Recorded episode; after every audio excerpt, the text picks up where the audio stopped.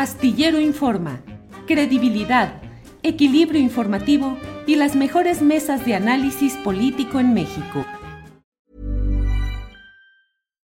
Millions of people have lost weight with personalized plans from Noom, like Evan, who can't stand salads and still lost 50 pounds. Salads generally for most people are the easy button, right? For me, that wasn't an option. I never really was a salad guy. That's just not who I am. But Noom worked for me. Get your personalized plan today at Noom.com. Real Noom user compensated to provide their story. In four weeks, the typical Noom user can expect to lose one to two pounds per week. Individual results may vary. I'm Sandra, and I'm just the professional your small business was looking for. But you didn't hire me because you didn't use LinkedIn jobs. LinkedIn has professionals you can't find anywhere else, including those who aren't actively looking for a new job but might be open to the perfect role, like me. In a given month, over 70% of LinkedIn users don't visit other leading job sites. So if you're not looking on LinkedIn, you'll miss out on great candidates like Sandra. Start hiring professionals like a professional. Post your free job on linkedin.com/people today.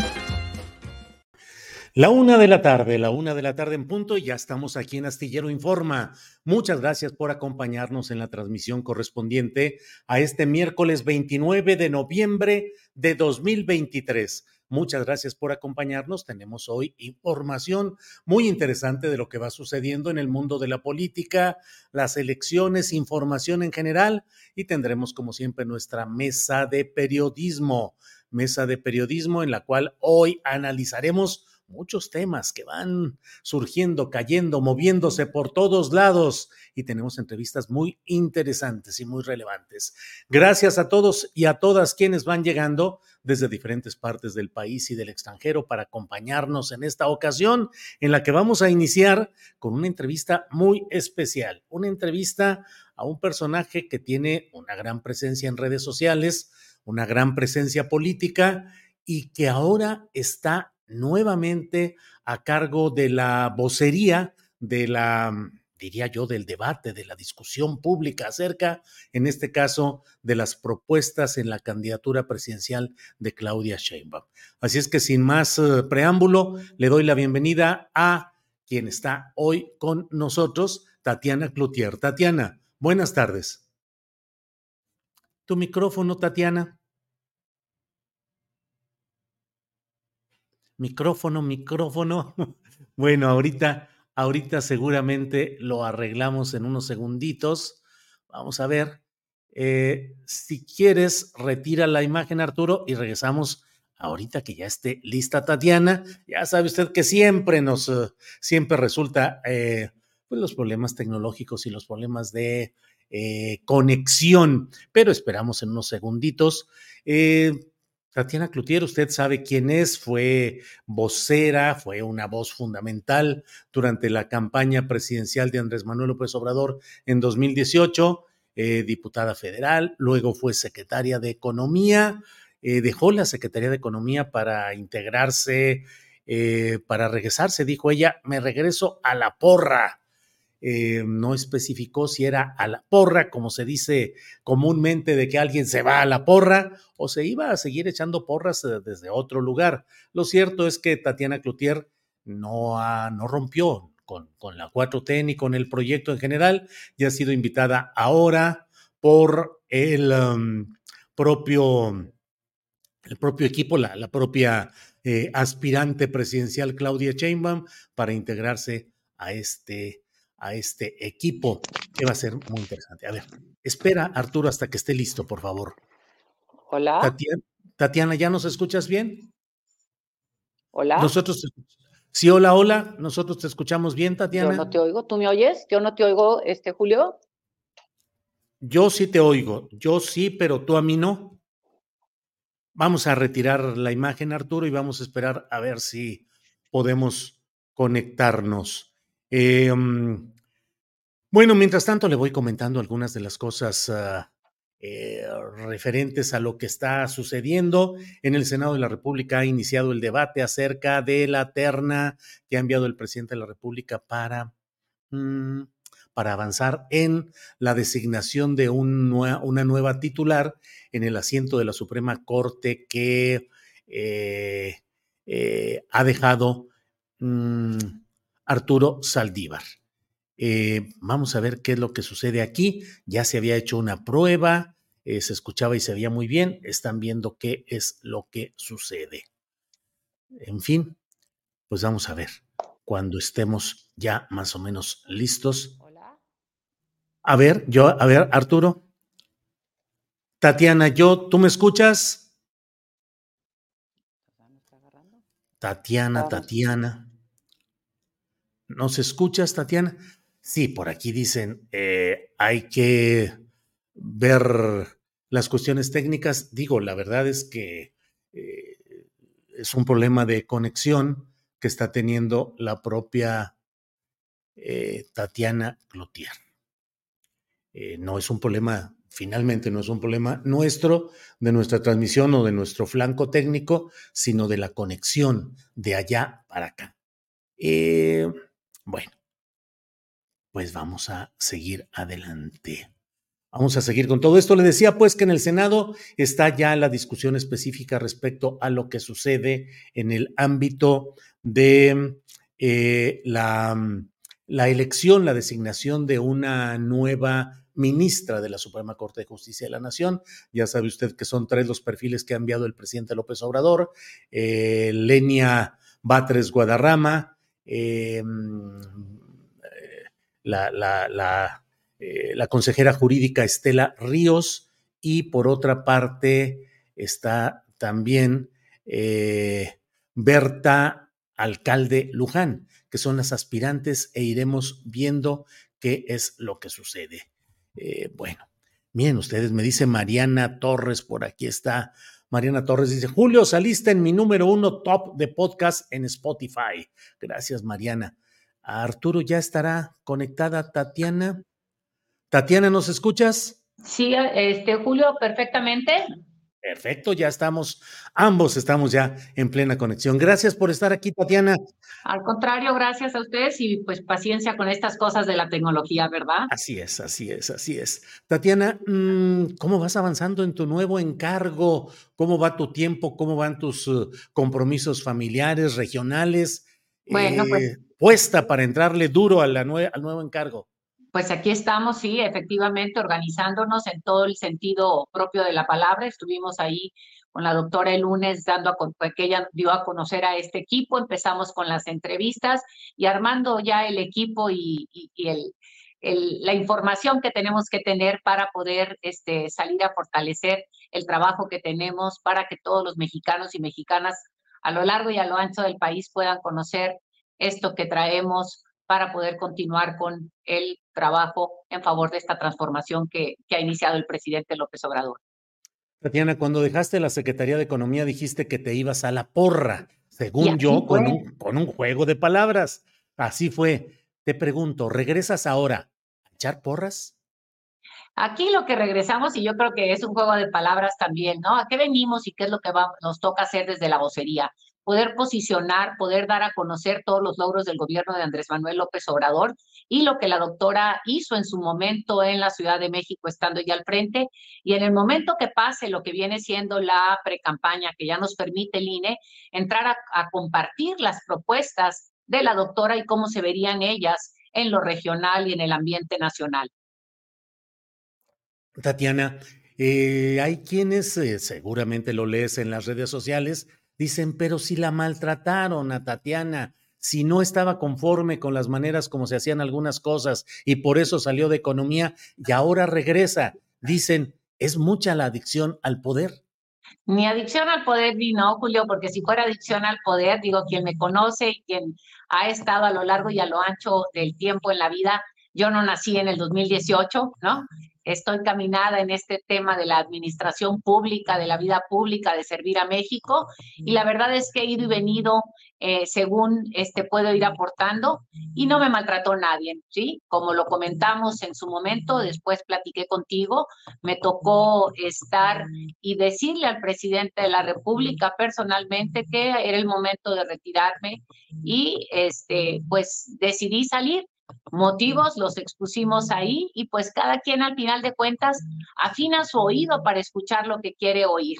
Algunos dirán que por A, otros por B, otros por C y pues aquí estamos aportando lo que podamos aportar para poder llevar a que la doctora Claudia Sheinbaum sea la primera mujer que llega a la presidencia en este país y poder seguir dando un avance a los derechos que ya se tienen y ampliar estos derechos y lograr, como bien dije hace rato, lo que ella ha denominado el segundo piso de esta cuarta transformación. Tatiana, ¿es más fácil o más difícil ahora defender el proyecto de la 4T? ¿Es más fácil o más difícil que en 2018? Vamos a ponerlo de dos maneras porque no me gustaría encasillarme en una palabra o en otra. ¿Cuáles son los retos que tienes y cuáles son las ventajas, vamos a decir, y cuáles son pues, los retos? En términos de ventajas, tienes un camino pavimentado y cuando digo pavimentado, hay trabajo hecho y no solamente el trabajo hecho, hay resultados tangibles que la comunidad en general o el pueblo mexicano ha recibido. Y por otro lado también hay gente que concibe o puede decir, hay cosas que no me han gustado y en eso eres criticable y son blancos que se vuelven pues los retos que tienes que ir enfrentando. Y por otro lado, también tienes el tema de los medios de comunicación tradicionales y no tradicionales. Existe como ventaja, creo yo, que no teníamos tanto en aquel entonces, aunque ya empezaban, como dijo el presidente, las benditas redes sociales, una cantidad de medios con los cuales puedes salir, discutir, poder presentar proyectos. Tienes un montón de gente que ya hace trabajo fuerte en términos de difusión y eso permite que las cosas puedan desactivarse cuando vienen con mentiras o falsedades de una manera mucho más rápida. Por otro lado, tienes a la tecnología la invitada nueva de esta elección, que es la inteligencia artificial, en donde se puede eh, manipular información de una manera muy, muy, muy sutil y muy perfecta, vamos a ponerlo de esta manera. Entonces, creo que esos son algunos de los retos que tendríamos en estos momentos y lo que veo como la parte esta del pavimento, que, que, que al tener eh, beneficios en la propia comunidad, esto ayuda a caminar más rápido.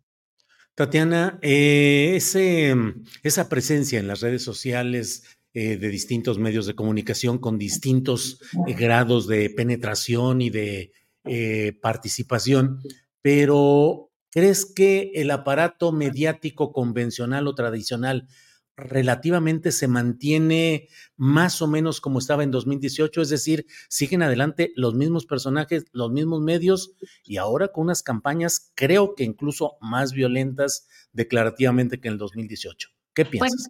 eh, coincido con, con el tema, o sea, efectivamente hay varios medios tradicionales, vamos a ponerlo así, que siguen fortalecidos o siguen presentes eh, o han aprendido en el buen sentido de la palabra a utilizar los medios alternos para fortalecerle el medio tradicional.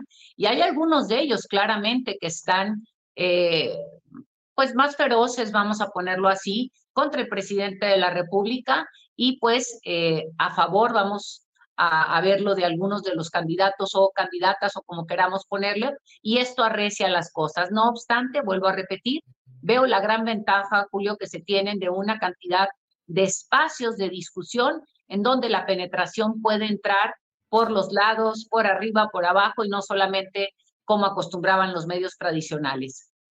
Tatiana, ¿sabes o se ha hablado o definido ya si Claudia Sheinbaum va a mantener el mismo esquema de las conferencias mañaneras de prensa que en su duración y en su variedad informativa pues constituyeron un dique y al mismo tiempo una defensa y una acción del presidente López Obrador? Pues la verdad que en este momento no, no podría tener una respuesta a esto y yo creo que será parte de, la, de, lo que ella habrá de comunicar en el momento que empiece el proceso propio de campaña y también viendo cuál será la dinámica en la que se generan las cosas para ver si deben o no continuar o si ella cree que en el estilo propio de ella debería de tenerlas de forma similar a las que tiene el hoy presidente de la República. Comparando con lo que viviste eh, seis años atrás, ¿crees que hoy hay más violencia política declarativa en las redes y en los medios convencionales? Totalmente, totalmente, y, lo hablamos en todos los sentidos y de todos lados, ¿no? No hay alguien más, no hay alguien menos. Creo que el hecho del anonimato, que esta es una cosa que se vuelve importante, en el anonimato es muy fácil escupir, ser groseros y decir una serie de cosas que normalmente no las dirías de frente. Este es algo importante. Y por otro lado, voy a entrar a un tema que no necesariamente se vincula, más es el resultado de, tuvimos dos años de COVID. Y en el tema del COVID, muchísima gente, digo, este, eh, se enojó más con la vida, con las circunstancias, y no hablo aquí solamente en nuestro país, sino hay una violencia o un enojo, un coraje o una desesperación interna de muchas personas, no hablo, repito, solamente en nuestro país, y esto hace que exploten de una manera mucho más fácil y esto se viraliza o esto, este, la energía esta circunda en las redes sociales y en todos los medios tradicionales y no tradicionales. Por otro lado, si me voy a la parte tradicional, pues tenemos eh, otra vez los medios tradicionales acostumbrados a ciertas cosas que ya no suceden o sí suceden de una manera que ellos no esperarían, etcétera, pues también este, se, se han agudizado en algunos momentos o en algunas circunstancias y creo que, que esto permite un ambiente en algunos momentos un poco más violento. Eh, ¿Qué hacer? ¿Qué hacer, Tatiana Cloutier, como vocera y coordinadora de voceros, ante expresiones políticas como las de Xochitl Galvez en la Universidad de Anáhuac del Norte, donde propuso como opciones para votar un tenis eh, en naranja fosfo fosfo, un gusano y a ella misma. ¿Violencia política contra Claudia Sheinbaum? Yo creo que, fíjate Julio, eh, y, creo que esto se vuelve importantísimo y gracias por preguntarlo, porque creo que esto el auditorio lo tiene que tomar como tal. A mí cuando una persona saca este tipo de expresiones, me parece que más de hablar del de enfrente, habla de uno mismo. Y esto habla de quién es ella y la dibuja de cuerpo completo. Y entonces yo creo que hasta no hay nada más que decir.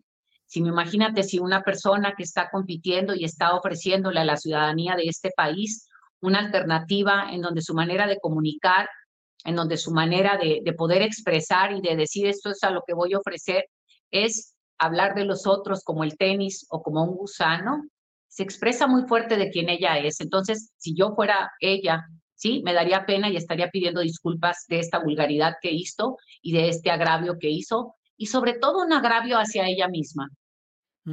Tatiana, ¿crees, digo, este, este caso específico de lo que planteó ahí Xochil Gálvez en esta Universidad de Anáhuac, pues creo que, eh, diríamos, se pasa de la raya, pero ah. en general, en general, Tatiana, ¿esperas que haya condiciones para debates sensatos, propositivos, razonables, o crees que ya nos llevó el tren con esto de las pasiones exacerbadas y de los niveles de discusión muy abatidos?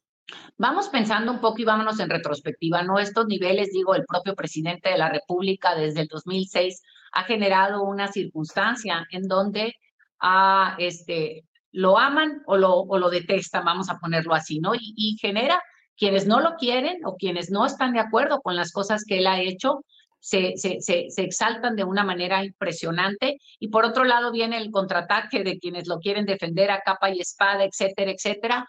Sin embargo, si recordamos un poco lo que hemos visto a lo largo de estos años, siempre hay espacio para el pleito, siempre hay espacio para la discusión sensata y siempre hay espacio para lo, intermedio, lo del intermedio, vamos a ponerlo así, ¿sí? Sí veo, repito, creo que el COVID le hizo mucho daño a mucha gente que antes era un poco más sensata. Esperemos que este, vayamos recobrando la capacidad de discutir, la capacidad de discernir y la capacidad de poder proponer y que estemos o no de acuerdo, seamos capaces de hacerlo con argumentos y no de una manera en donde expreso lo único que puedo expresar, que es poner un tenis y un gusano. Tatiana, mm, ¿en qué queda exactamente Gerardo Fernández Noroña, que originalmente había sido presentado como vocero y también coordinador de vocerías? ¿Qué pasó y seguirá Fernández Noroña como vocero, uno de los voceros que tú coordinas, o ya no ejercerá esa función? Claro que sí, Gerardo es un extraordinario, no solamente compañero, pero tiene una extraordinaria voz en términos de capacidad y conoce el proyecto de una manera muy importante y claro que no nomás Gerardo, sino todos y todas son bienvenidos a sumarse a poder comunicar lo que este proyecto trae para el resto del país. Y eh, la doctora tomó la decisión de darle la vinculación con organizaciones este, sociales para fortalecer al movimiento a lo largo y a lo ancho del país. Y Gerardo, claro que tiene no solamente el espacio, sino es una voz que se requiere escuchar. Sigue como vocero. Claro que sí. Este, aquí volvemos a lo mismo. Ser coordinador de vocerías quiere decir que vamos a tener en diferentes regiones del país, específicamente a, dependiendo, vamos a decir así, en los lugares donde requerimos que vamos a tener las gobernaturas, en los lugares donde tenemos necesidad de poder reforzar más, va a ser una estrategia con donde tengamos, voy a decir así, sabor más local en el tema de las noticias, porque normalmente las noticias o la fuerza de, todo simbra desde el centro de la República. Es mi última pregunta sobre el tema, pero entonces Gerardo Fernández Noroña será vocero en regiones estatales o seguirá siendo vocero nacional? Es, eh, eh Gerardo tiene la voz y el micrófono en donde él pueda y quiera utilizarlo. Gerardo es un gran compañero y vamos a seguir trabajando con él como con otros que ya hacían esta labor y la siguen haciendo. Tatiana, el, el, verbo es muy impropio. A veces se dice cómo vender una candidatura, cómo vender un proyecto, una campaña. Pero tú, ¿sobre qué ejes discursivos vas a montar tu discurso y tu argumentación? ¿Cuáles son los elementos esenciales para promover esa candidatura? vamos a ponerlo así, creo que tenemos dos, dos cosas muy positivas con nosotros, ¿no? Una de ellas es dar a conocer los logros del presidente López Obrador en términos de derechos, estos derechos que han beneficiado de manera enorme a quienes históricamente se quedaron atrás. Por otro lado, los derechos de los trabajadores y las trabajadoras con el cambio que hemos tenido en la parte laboral, todos los proyectos maravillosos de infraestructura que se han hecho a través de Román Meyer en diferentes partes del país, que muchos de ellos no se conocen, y luego ligarlo a los proyectos que la doctora Claudia Sheinbaum, con el estilo propio que tiene de ser no solamente una científica, una investigadora, y haber hecho lo que logró en la Ciudad de México, poder llevarlo esto y decir esto es lo que se daría en, eh, en una segunda etapa de este proyecto y de los proyectos que el presidente ha hecho en el sur del, país que está por inaugurar, cómo estos serán como la base para el detonante de un desarrollo económico y social, porque esto creo que es la parte que se vuelve fundamental, en donde estos proyectos puedan traer desarrollo a la región y a quienes viven y habitan ahí, y no solamente como normalmente en el pasado ha venido, que llega una inversión y la inversión llega y se va y no hace esta derrama en beneficio de los que viven y habitan y nos dan los servicios históricamente o nos prestaron la tierra ahí. Tatiana, pues a reserva de lo que desees agregar, yo te agradezco mucho que hayas estado con nosotros y cierro solo preguntándote, ¿tu encargo tiene un plazo? Es decir, ¿será hasta la elección del año que entra? ¿Puedes ser candidata a un cargo legislativo antes? Eh, no sé si te anotaste o no, o puedes integrarte al gabinete. ¿Cuál es tu futuro? A ver, yo otra vez, este, Julio, primero que nada no me anoté para ningún puesto de elección popular, ¿sí? Este, no estoy en ningún puesto de elección popular, en este momento no busco ningún puesto de elección popular y te digo, ahorita vamos a lo que la doctora marcó, que es la precampaña, porque luego decimos, sí, no hay este encargo eh, perenne, vamos a sacar adelante este proyecto de la precampaña y si hay eh, requerimiento de hacer ajustes, lo sabremos de hacer, ella tomará las determinaciones pero estamos aquí para aportar y sumar a este proyecto. Tatiana, pues muchas gracias. Lástima que la plática es sobre vocería y la campaña y no sobre Nuevo León y los uh, sucesores del gobernador, que ese sería todo una. Eh, sí. sí, así es. Tatiana, muchas gracias y seguimos en contacto. Muy amable. Al contrario, gracias. Buena tarde. Hasta luego. Gracias. Bien, pues hemos hablado con eh, la vocera de la campaña y coordinadora de vocerías en la campaña de la candidata precandidata presidencial, Claudia Sheinbaum.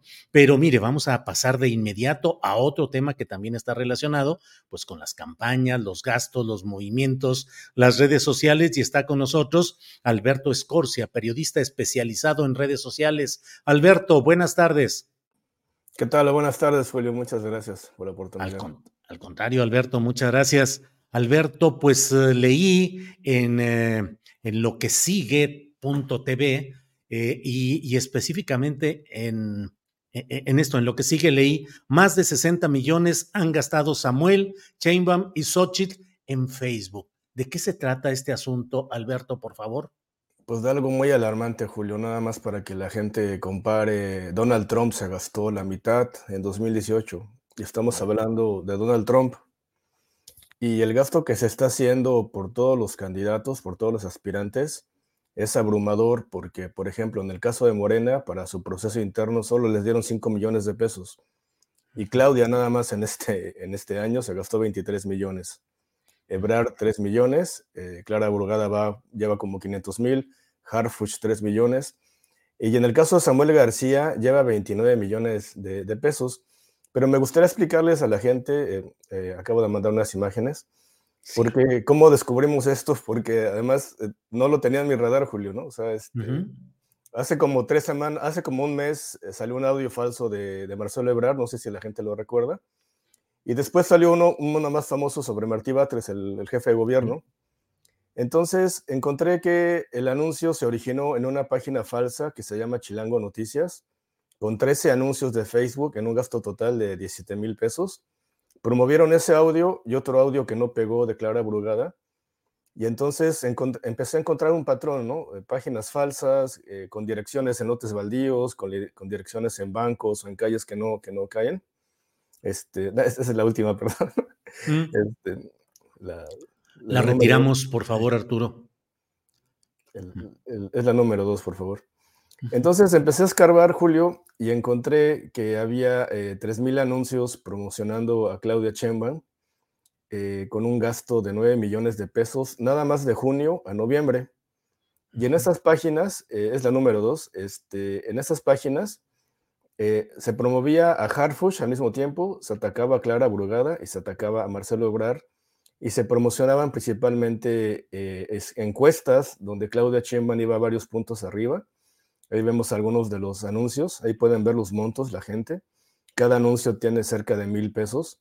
Y así como ese julio, hay 36 mil circulando nada más este año para promover a todos los candidatos, para atacarse entre sí. No sé si podemos ver la siguiente.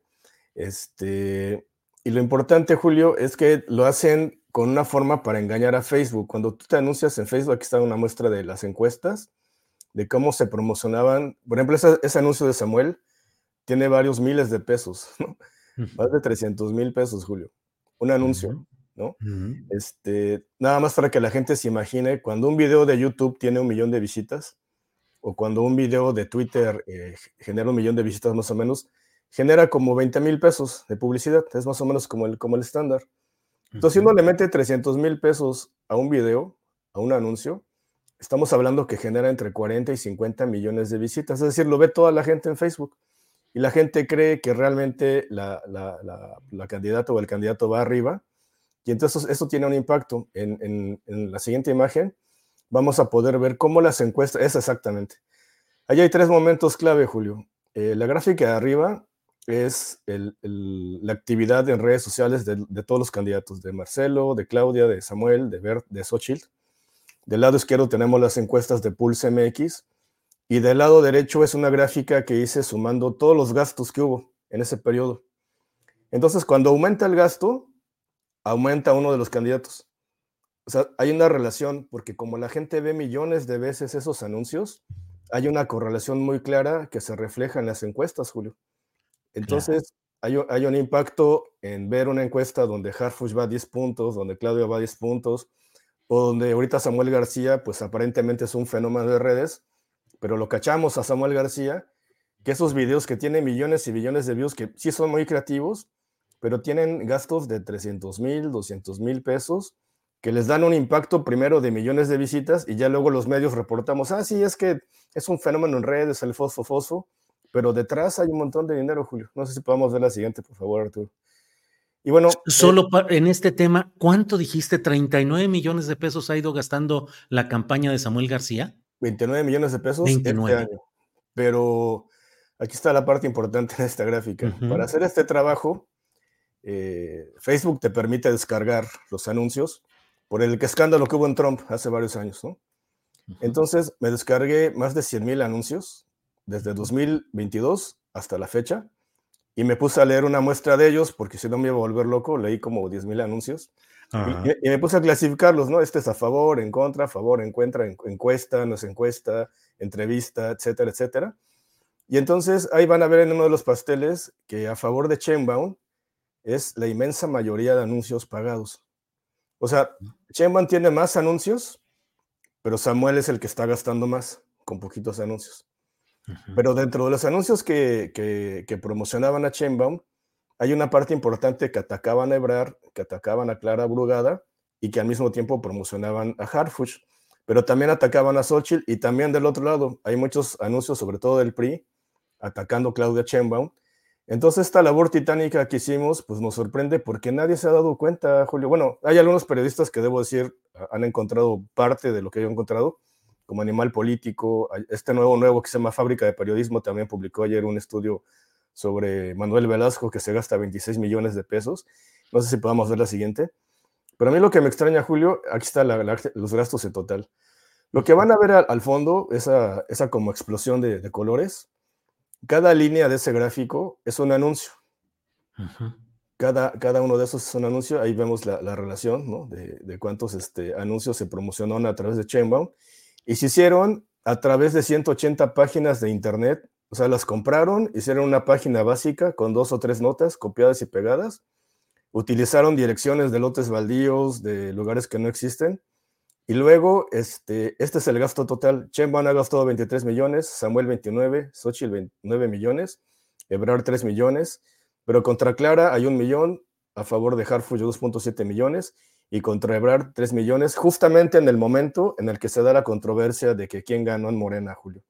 O sea, eh, Em, he podido demostrar con este análisis que me llevó dos meses de estar leyendo cada anuncio, este, que hay una correlación entre cuando aumentan las encuestas y cuando aumenta el gasto, para todos los aspirantes. O sea, es una trampa que están haciendo todos.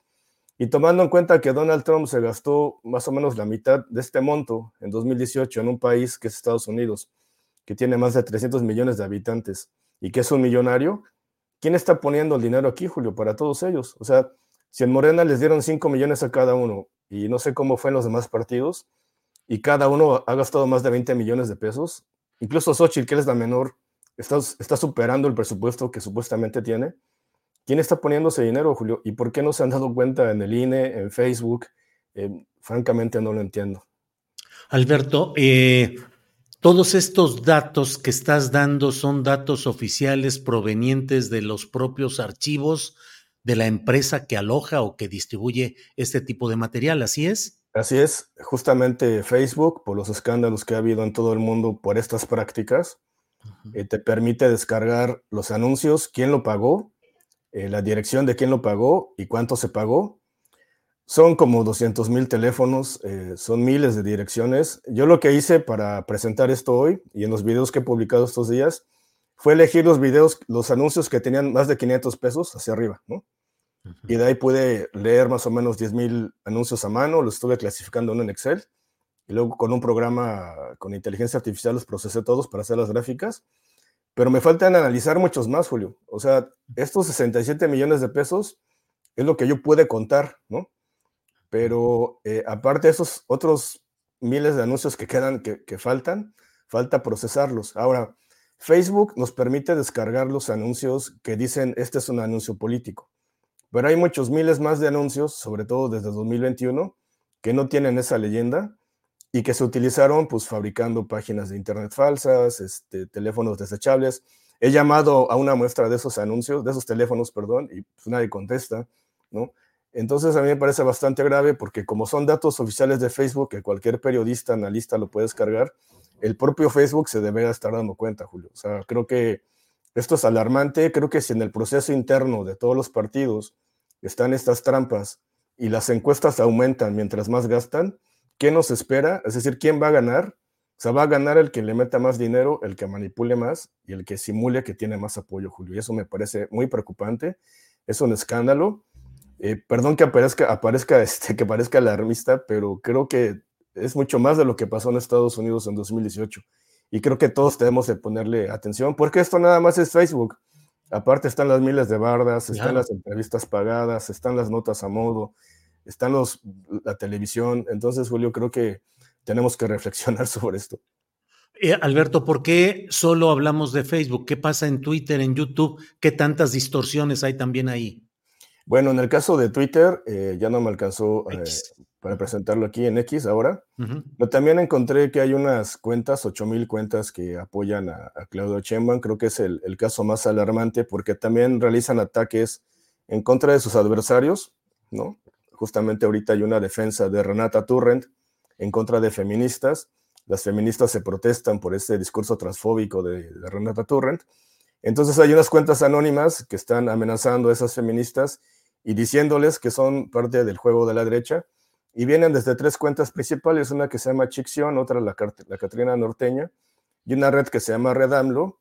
E investigando en los videos que publiqué ayer y antier, eh, la gente podrá ver que encontré el origen de esa red que se encuentra en el Centro de Formación Política de Morena, y también eh, desde el Senado se emiten varios de los tweets, los geolocalicé. En estos dos meses también capturé todas las direcciones de esos tweets y encontré que hay tres grandes centros, uno a un lado del Palacio Nacional, en la calle de Exteresa, el otro en la colonia Roma, en, el, en un call center que se llama Wise Technologies, y otro en Montes Urales, que todavía estoy procesando la información para encontrar la ubicación exacta.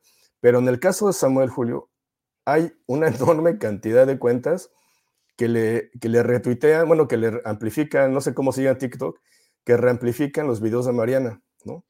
Pareciera que la estrategia digital, con ese ejército digital que tiene Samuel, es amplificar a Mariana para que de ahí lo arrastre a, Samuel. Y en el caso de Xochitl, hay cuentas como Van Pipe, como este, la, cuenta del exdelegado Arné de, de Miguel Hidalgo, que se llama Linda Dimitrova en Twitter, que también utilizan bots para amplificar. Y de hecho, en el caso de Xochitl es más claro, cuando aumenta la actividad en Twitter y el gasto en Facebook, es cuando ella sube las encuestas.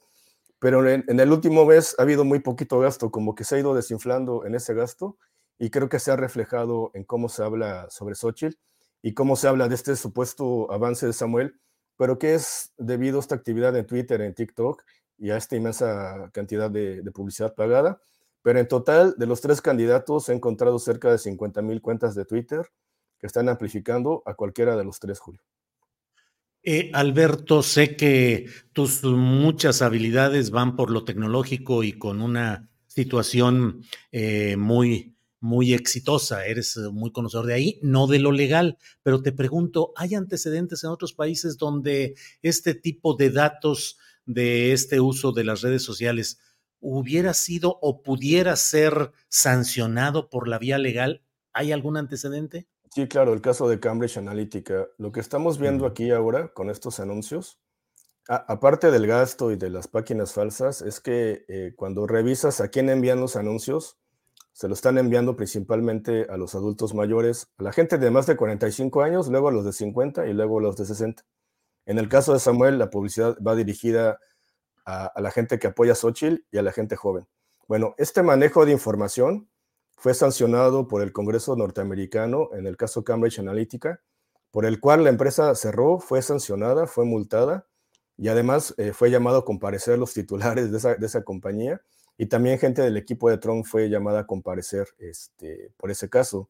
En El Salvador hay un proceso abierto eh, en estos momentos, pero lamentablemente solamente hay de esos dos casos. Aquí en la Unión Europea sí está muy sancionado por el caso de ahora con la guerra de Ucrania, pero en México creo que no hay, no hay una legislación clara sobre esto, este, y creo que valdría la pena que lo anunciaran, porque en el futuro, supongamos que gane quien sea, va a ganar por publicidad pagada y manipulando la conversación, ¿no? simulando que van arriba.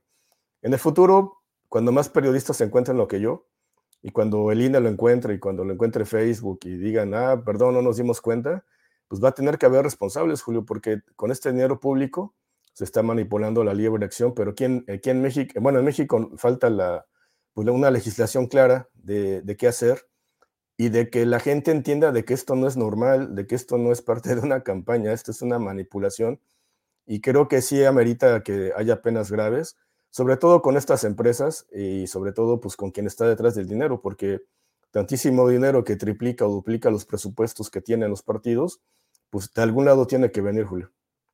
Sí, Alberto, eh, te agradezco mucho el gran trabajo que haces. Eh, tienes una cuenta incluso para quienes eh, puedan aportar colaboraciones económicas para tu trabajo. No sé si la tendremos por ahí o nos das los datos, Alberto. Sí, este, sí, es importante, Julio. El, em, me llevó dos meses leer estos anuncios.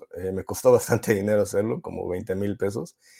Pero lo hago con todo gusto eh, porque creo que esto se tiene que notar, alguien más lo tiene que encontrar. Cualquier periodista que quiera acceder a mis datos que yo procesé, los puede, se los puedo compartir para que encuentren lo mismo.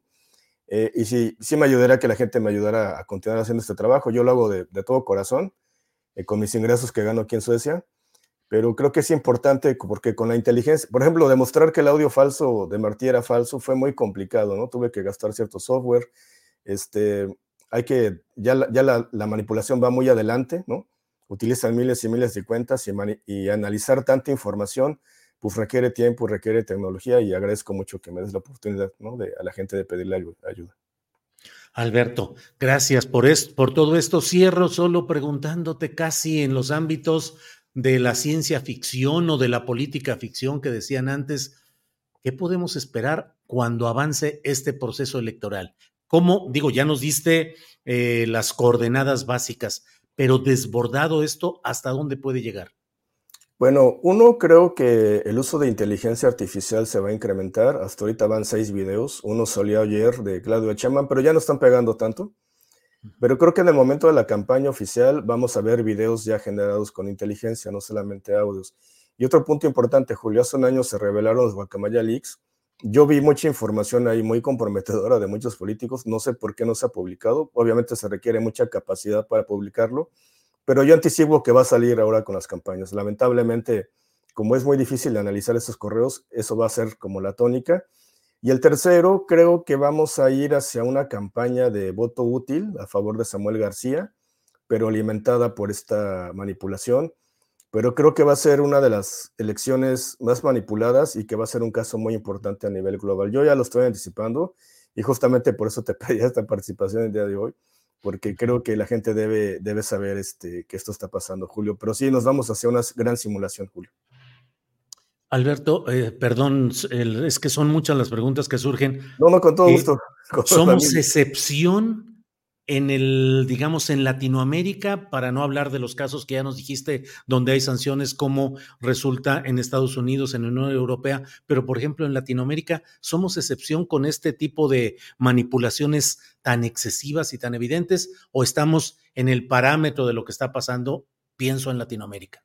Durante muchos años México fue el líder de manipulación digital, pero tristemente El Salvador y Honduras nos han rebasado en proporción, no, no en cantidad y en dinero, pero, por ejemplo, en México encuentro un 20%, un 15% de manipulación, pero lo que está pasando en El Salvador, Julio, es una auténtica pesadilla porque todo lo que se difunde a favor de Nayib Bukele para promover este estado de excepción y las pandillas y detener inocentes está sustentado en pura manipulación digital. Y en el caso de Honduras es peor. Eh, Ecuador, por ejemplo, también con la, con la violencia está incrementando. Y el caso de Miley, eh, estoy participando en una investigación donde hemos encontrado que pues mucho del apoyo digital que tiene mi ley es básicamente como el de Samuel García. Se pagan muchos videos para que el señor parezca que es muy popular y, acabamos de ver de que acaba de ganar y qué le espera a Argentina. Pero creo que ahorita El Salvador es el que está desplazando a todos, pero México hasta 2018 fue durante un par de décadas, bueno, 15 años, este, de 2006 hasta 2018, este, el líder en la manipulación digital y no se diga ya Estados Unidos, ¿no? Pero creo que México sigue liderando muchas cosas, porque aparte se acaba de dar el primer caso de agresión con inteligencia artificial contra un periodista, ¿no? Contra Viridiana Ríos, dentro de esta guerra digital dentro de Morena. Y eso me preocupa porque ahorita se están peleando entre políticos, pero después, cuando quieran asesinar a un periodista, lo que no van a sacar sobre periodistas, un video falso, eh, de mí recibiendo dinero, ¿no? O de ti recibiendo dinero de alguien. O sea, eh, creo que ese es el peligro, Julio. Cuando esto se empieza a abaratar y ya está al alcance de todos, este, va a ser una auténtica pesadilla con la violencia que tenemos, con la incertidumbre que tenemos, con todo lo que está pasando, Julio. Creo que eh, es un llamado a la reflexión. México no puede seguir siendo manipulado de esta forma y creo que el INE se tiene que poner las pilas y Facebook tiene que responder mucho porque está permitiendo que esto pase pues a cambio de ganar muchísimo dinero, Julio. Alberto, muchas gracias. Gracias por tu tiempo, tu dedicación, tu compromiso, la información, el análisis. Y aquí seguimos atentos. Alberto, muchas gracias. Los, saludos de los siete grados que estamos ahí la nieve. Siete grados ahí.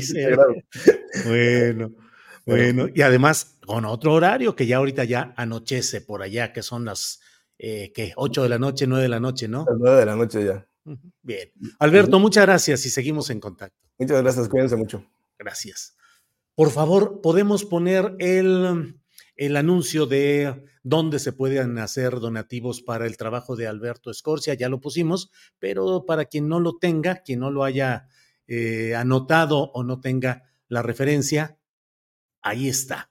Donar. La irrupción de la inteligencia artificial en la desinformación supone un reto. Puedes apoyar nuestro trabajo de las siguientes formas. Y vienen ahí el depósito bancario, lo que se puede hacer en PayPal y dice aquí puedes ver nuestro trabajo y sus resultados y ahí viene eh, la liga adecuada. Entonces, quien quiera y pueda, ahí está la posibilidad de donar al trabajo de Alberto Escorcia. Bueno, vamos a seguir adelante, vamos a seguir adelante y eh, tenemos información, información de lo que va sucediendo en este día con mi compañera Alex Fernanda, a quien saludo con gusto. Alex, Alex, buenas tardes. Hola Julio, ¿cómo estás? Feliz miércoles. Feliz miércoles, Alex Fernanda. Alex, ¿qué tenemos en este día? ¿Qué nos vas a reportar y a compartir? Julio, pues mira, hoy vamos a empezar con las precampañas y arrancamos con Samuel García Fosfo Fosfo.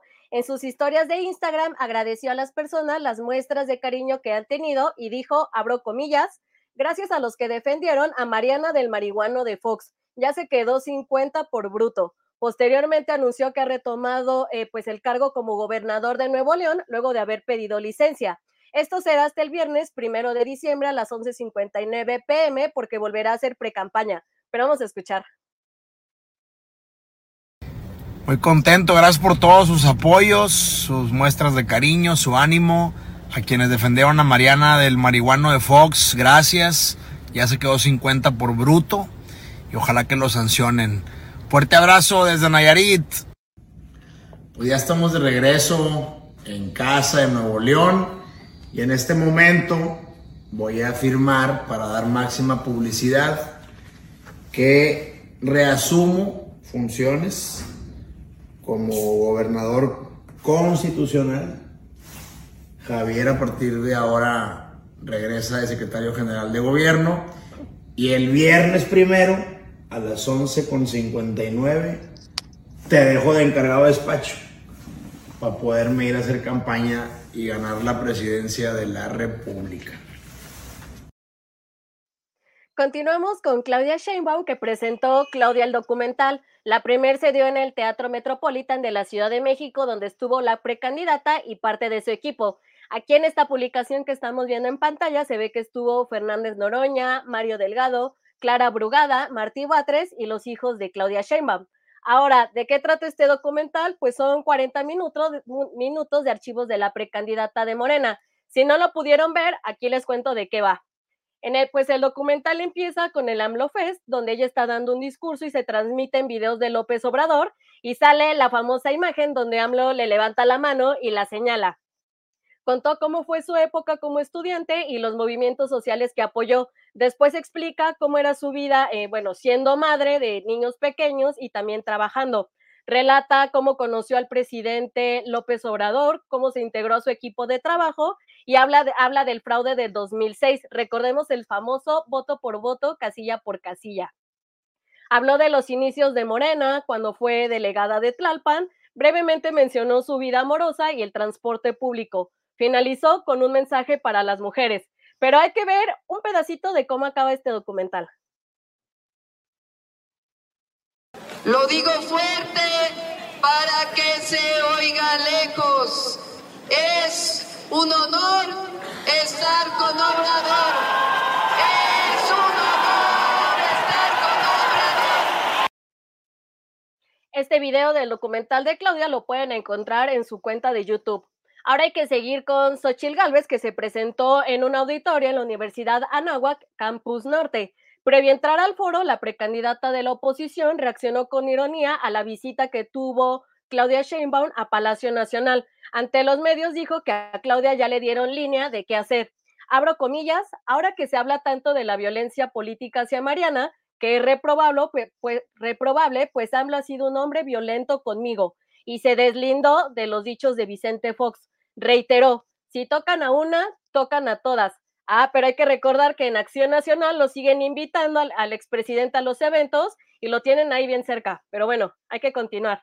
Durante este foro en la Universidad Anáhuac, Anáhuac también se mofó de sus contrincantes Samuel García y Claudia Sheinbaum. Durante su discurso dijo a los presentes que el próximo 2 de junio tienen de tres para elegir. La primera, la nueva política que acompañó con una imagen de unos tenis anaranjados que ya sabemos que se refiere a Fosfo Fosfo. La segunda dijo que es la vieja política, donde mostró un personaje de la, de la película El cadáver de la novia, que es un gusano, y no dijo a quién hacía referencia. Y la tercera dijo a una vieja chingona con X y donde mostró una foto de ella misma. Esta información la pueden encontrar en juliastillero.com. Y el otro día leí aquí en el chat que me preguntaron que por qué nunca mencionaba a Eduardo Verástegui, y pues él sigue haciendo recorridos para poder juntar las firmas. En X, antes Twitter, eh, aparece este mensaje que podemos ver en pantalla donde una usuaria, un usuario aparentemente pro de su candidatura le pone, las, capturas del INE son muy difíciles de capturar, pero no nos vamos a rendir. Hashtag, verás que sí. Por cierto, el usuario borró la publicación, pero aquí en pantalla lo podemos ver. A esto, Eduardo Verástegui respondió lo siguiente. Tienen miedo de que juntemos el millón de firmas y por eso los mismos de siempre, los que controlan a los que operaban la aplicación del INE. Apoyo Ciudadano están haciendo todo lo posible para que no lleguemos a la meta. No hay verdadera democracia. Por favor, suban a las redes sociales los videos con las evidencias de cómo la aplicación no está dejando a los mexicanos firmar. Pero nosotros jamás nos vamos a rendir. Seguiremos haciendo lo posible para lograr lo que muchos piensan que es imposible. Bueno, eso está en la cuenta de Eduardo Verástegui. Y por cierto, hoy en la mañana el presidente López Obrador habló sobre la visita de Claudia Sheinbaum a Palacio Nacional. Hay que escuchar. Pues eh, vino, tenía interés en platicar conmigo, comentamos algunas cosas, somos amigos, además es mi compañera, es la dirigente del movimiento al que pertenezco no, no, no, no, no, no, no, yo ya de eso no hablo. Es que ella es la dirigente del movimiento, pero también es mi amiga y es mi compañera.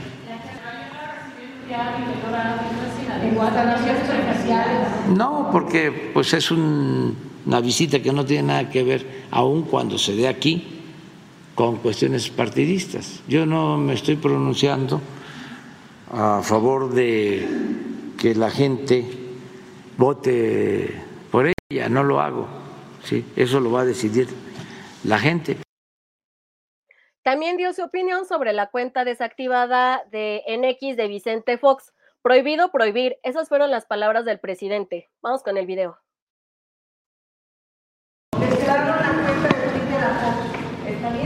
No, no. Está mal.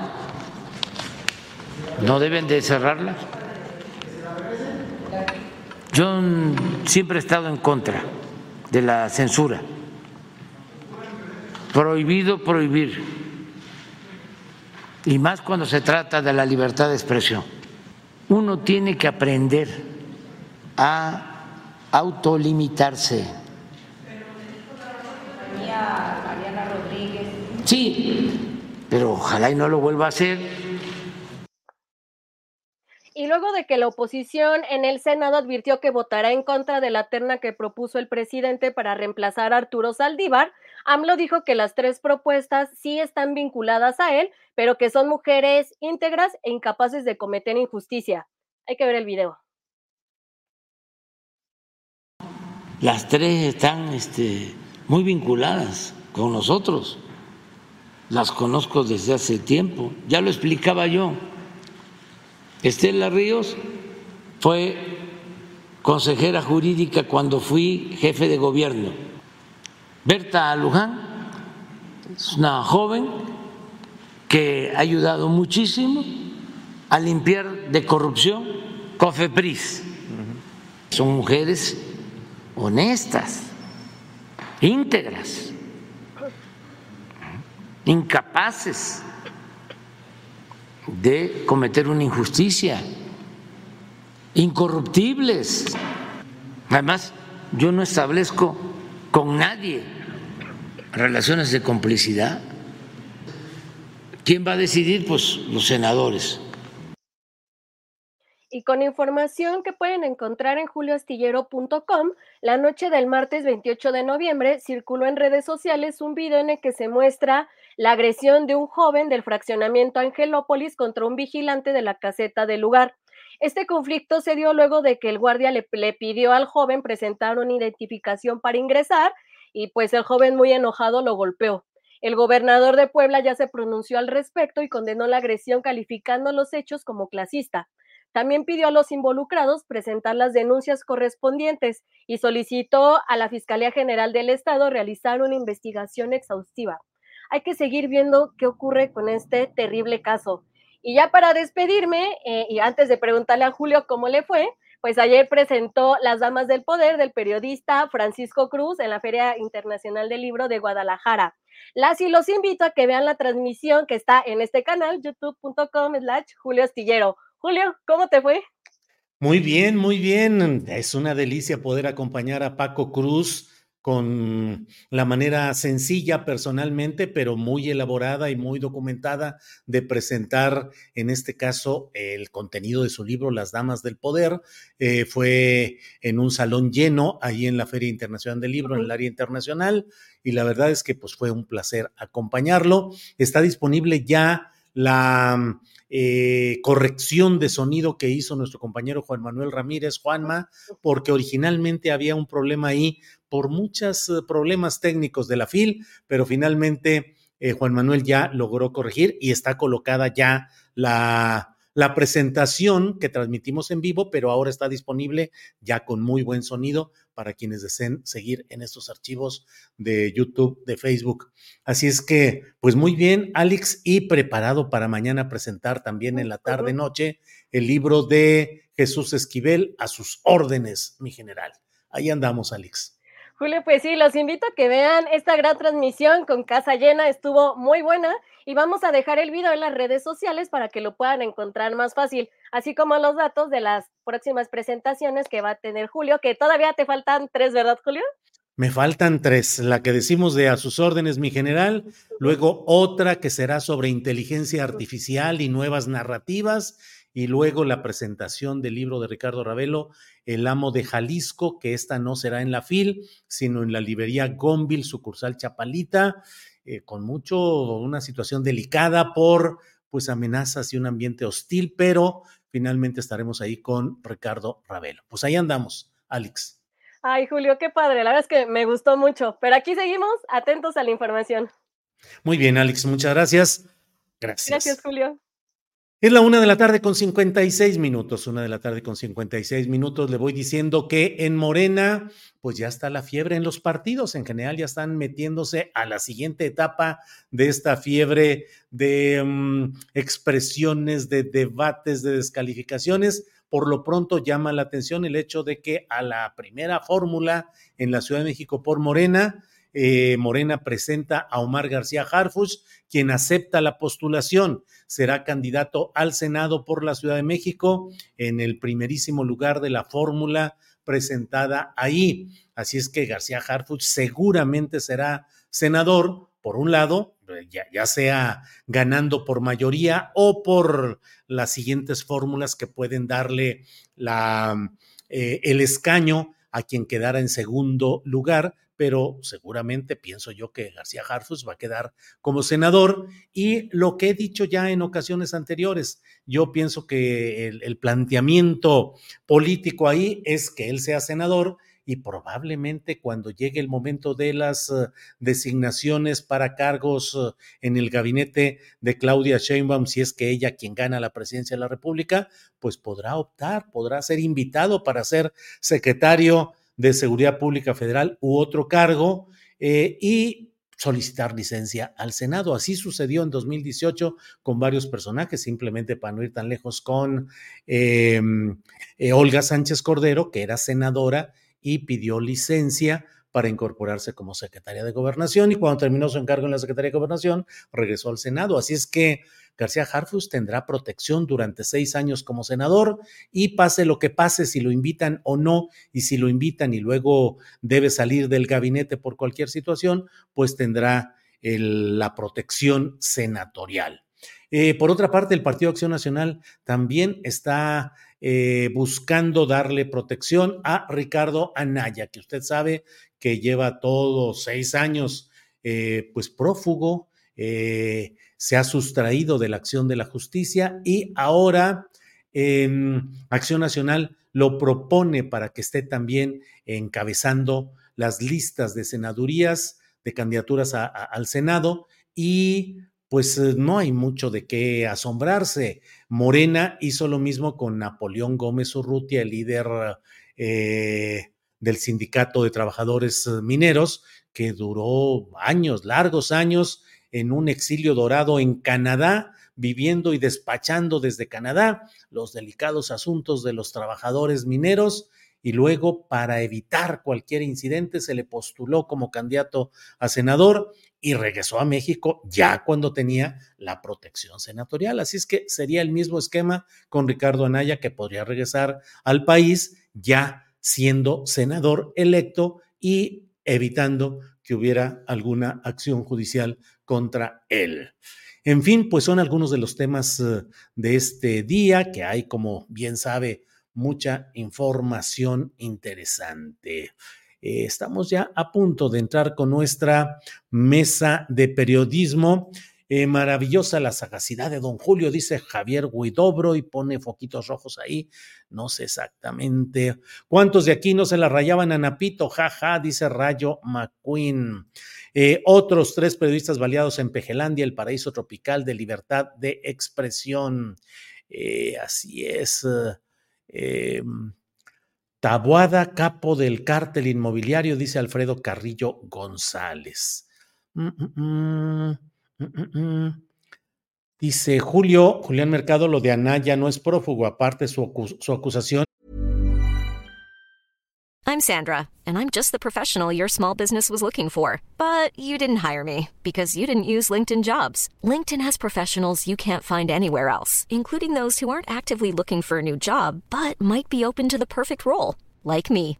In a given month, over 70% of LinkedIn users don't visit other leading job sites. So if you're not looking on LinkedIn, you'll miss out on great candidates like Sandra. Start hiring professionals like a professional. Post your free job on linkedin.com/people today. Hey, it's Ryan Reynolds and I'm here with Keith, co-star of my upcoming film If, only in theaters May 17th. Do you want to tell people the big news?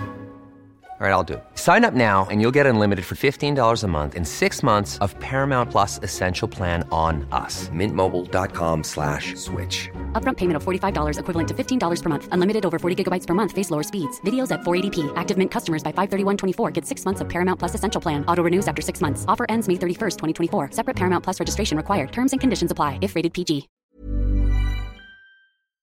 Es por lo de los Lozoya, pero en ese caso ya dijeron que el soborno que recibió se lo quedó él y su mamá. No se pudo usar en dos cosas. Ah, bueno, Julián Mercado, pues ya veremos. El hecho es que Ricardo Anaya no viene, no se decide a venir a nuestro país. Y si lo hace, parece que lo hará por esta vía de lo cual estamos hablando.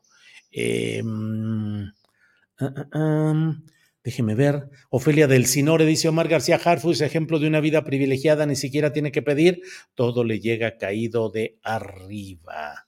Eh, bueno, pues son las dos de la tarde con un minuto, dos de la tarde con un minuto. Vamos de inmediato a una eh, pequeña cortinilla de presentación y regresamos con la mesa de periodismo.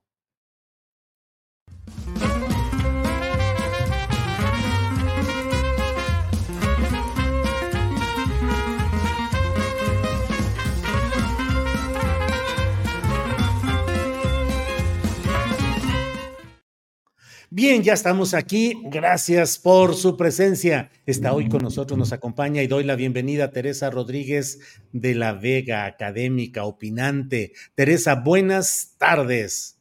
Buenas tardes, Julio, Daniel, Arturo, un gusto. Gracias. Daniela Barragán, buenas tardes. Hola Julio, muy buenas tardes. Saludos a todos los que nos están viendo y pues un abrazo a Arturo Cano y a Teresa Rodríguez, un gusto también. Gracias. Arturo Cano, buenas tardes. ¿Qué tal, Julio? Buenas tardes. ¿Cómo va todo? Pues ahí va caminando. En materia fílmica. En materia fílmica, todo va caminando. Buenas, tardes, Daniela, Teresa, un gusto verte por aquí. Gracias. Em, Daniela Barragán, ¿cómo viste el tema de pues esa presentación del documental de Claudia Sheinbaum ayer? Hubo filas, ya nos dirá Arturo Cano que estuvo por ahí, que además tomó video de algunas de las cosas que sucedieron por ahí. Em, Daniela, ¿cómo viste todo este tema?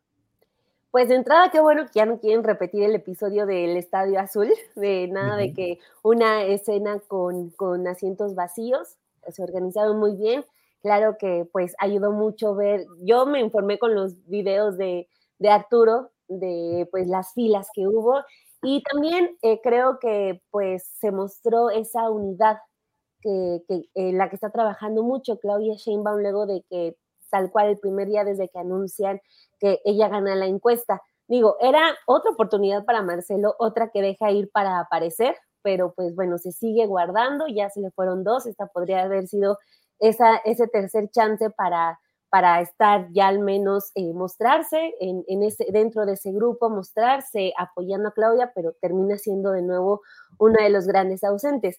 Lo que sí es que eh, ya centrándonos en el tema del documental, que también tengo que admitir, no lo he visto todavía, este, me voy a dar el tiempo, pero pues creo que es una estrategia que puede ir marcando la diferencia eh, desde ya con la estrategia de Xochitl Galvez, porque bueno, Claudia Sheinbaum sale con un documental eh, al que asisten pues muchos de sus compañeros de partido y mucha gente, y al mismo tiempo teníamos a, a Xochitl Galvez, pues presentándose en la náhuac, pues hablando de, de, la esposa del gobernador de Nuevo León como una cara bonita, y también pues a Claudia Sheinbaum diciendo que es un, una especie de gusano, es lo que muestra en esta fotografía que, que ya se hizo viral, que, eh, que rescató el periódico Reforma. Entonces, pues nos habla de, de los niveles eh, de las estrategias, un documental eh, pues no es cualquier, no, no, es un anuncio ni un flyer de Facebook, te habla un poquito incluso hasta más seriedad, de empezar a demostrar, a empezar con esta campaña de decirte quién es Claudia Sheinbaum, ir incluso quitando esa idea que tienen muchos, eh, de que es una calca de López Obrador, de que si es algo es por López Obrador, bueno, pues ahí les va la historia de, de esta, de esta mujer que va arriba en las encuestas y por el otro, pues a una Xochitl que tropiezo tras tropiezo, pues ahora eh, se olvida de, de, su campaña de, para erradicar la violencia contra las mujeres y se va con el asunto de que no se dejen guiar por caras bonitas o, o, empezar a poner una especie, pues sí, de apodo a, a su rival. Entonces, pues inicia bien, es una buena estrategia la del documental, vamos a ver cómo avanzan reproducciones, pero pues creo que saldo blanco en este primer momento para Claudia. Bien, Daniela, gracias. Arturo Cano, antes de pedirte tu opinión sobre el tema, permíteme poner eh, a cuando menos dos de estos videos que nos compartiste. Por favor, Arturo Santillán, adelante.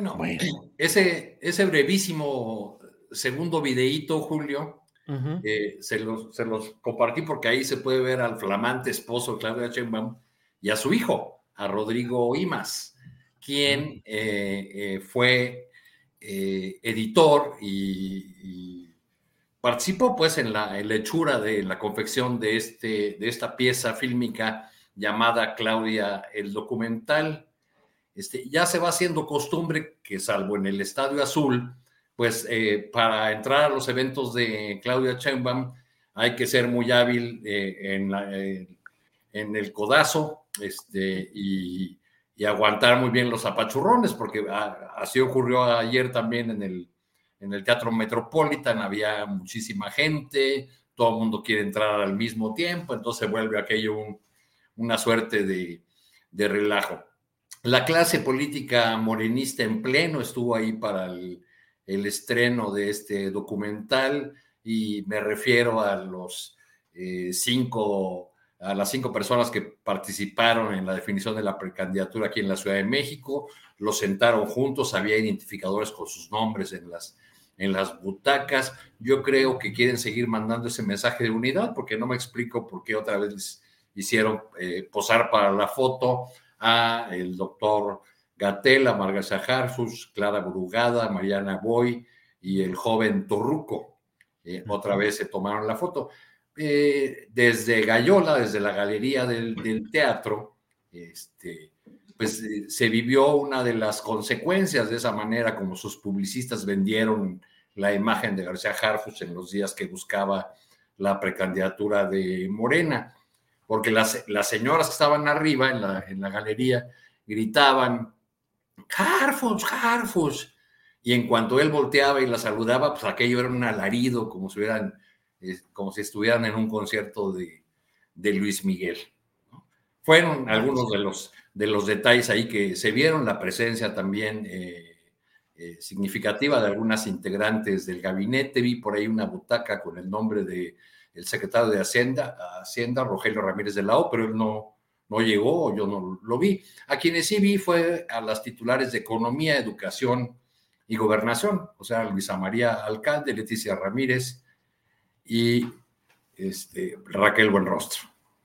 Bien, Arturo, gracias por esta primera aproximación. Teresa Rodríguez de la Vega, ¿cómo vas viendo este tipo de expresiones? Un documental interesante en el caso de Claudia Sheinbaum, es decir, una propuesta eh, tradicional, digamos, de recurrir a las escenas, a las vivencias, y por otro lado, escenas como las de Xochitl Galvez eh, presentando eh, un tenis naranja como opción, un gusano con dedicatoria, digamos, con la intención de personalizar a Claudia Chainbaum y es decir, una cara de gusano, y, em, y ella como la chingona. ¿Cómo vas viendo todo este tipo de situaciones de la narrativa que se va dando? Teresa, por favor. Creo que lo que pasó ayer pues habla mucho de dos estrategias de campaña distintas. Eh, yo hace días en Twitter X ponía que desde mi perspectiva a la campaña de Xochitl Galvez le falta urgentemente un continuista, esta persona que se dedica a verificar que de capítulo a capítulo de una serie, pues la que estaba vestida de una manera siga vestida de esa manera si es el mismo día, o que el que andaba con no sé quién siga andando con no sé quién al día siguiente. Y la campaña de Xochitl Galvez es una campaña que un día dice una cosa, al otro día dice la contraria, en un mismo discurso se deslinda de Alito y abraza a Alejandro Moreno, eh, y ahora en este juego pues se manifiesta públicamente en contra de la violencia política de género, diciendo si nos tocan a una, nos tocan a todas. Corte A eh, pone esta imagen eh, que frivoliza la imagen de Mariana con, con, los tenis y es absolutamente violenta con la representación que asocia a Claudia Sheinbaum. Entonces, pues a Xochitl Galvez le hace falta un continuista, alguien que le ayude a más o menos decir lo mismo eh, como personaje que han eh, armado e inflado.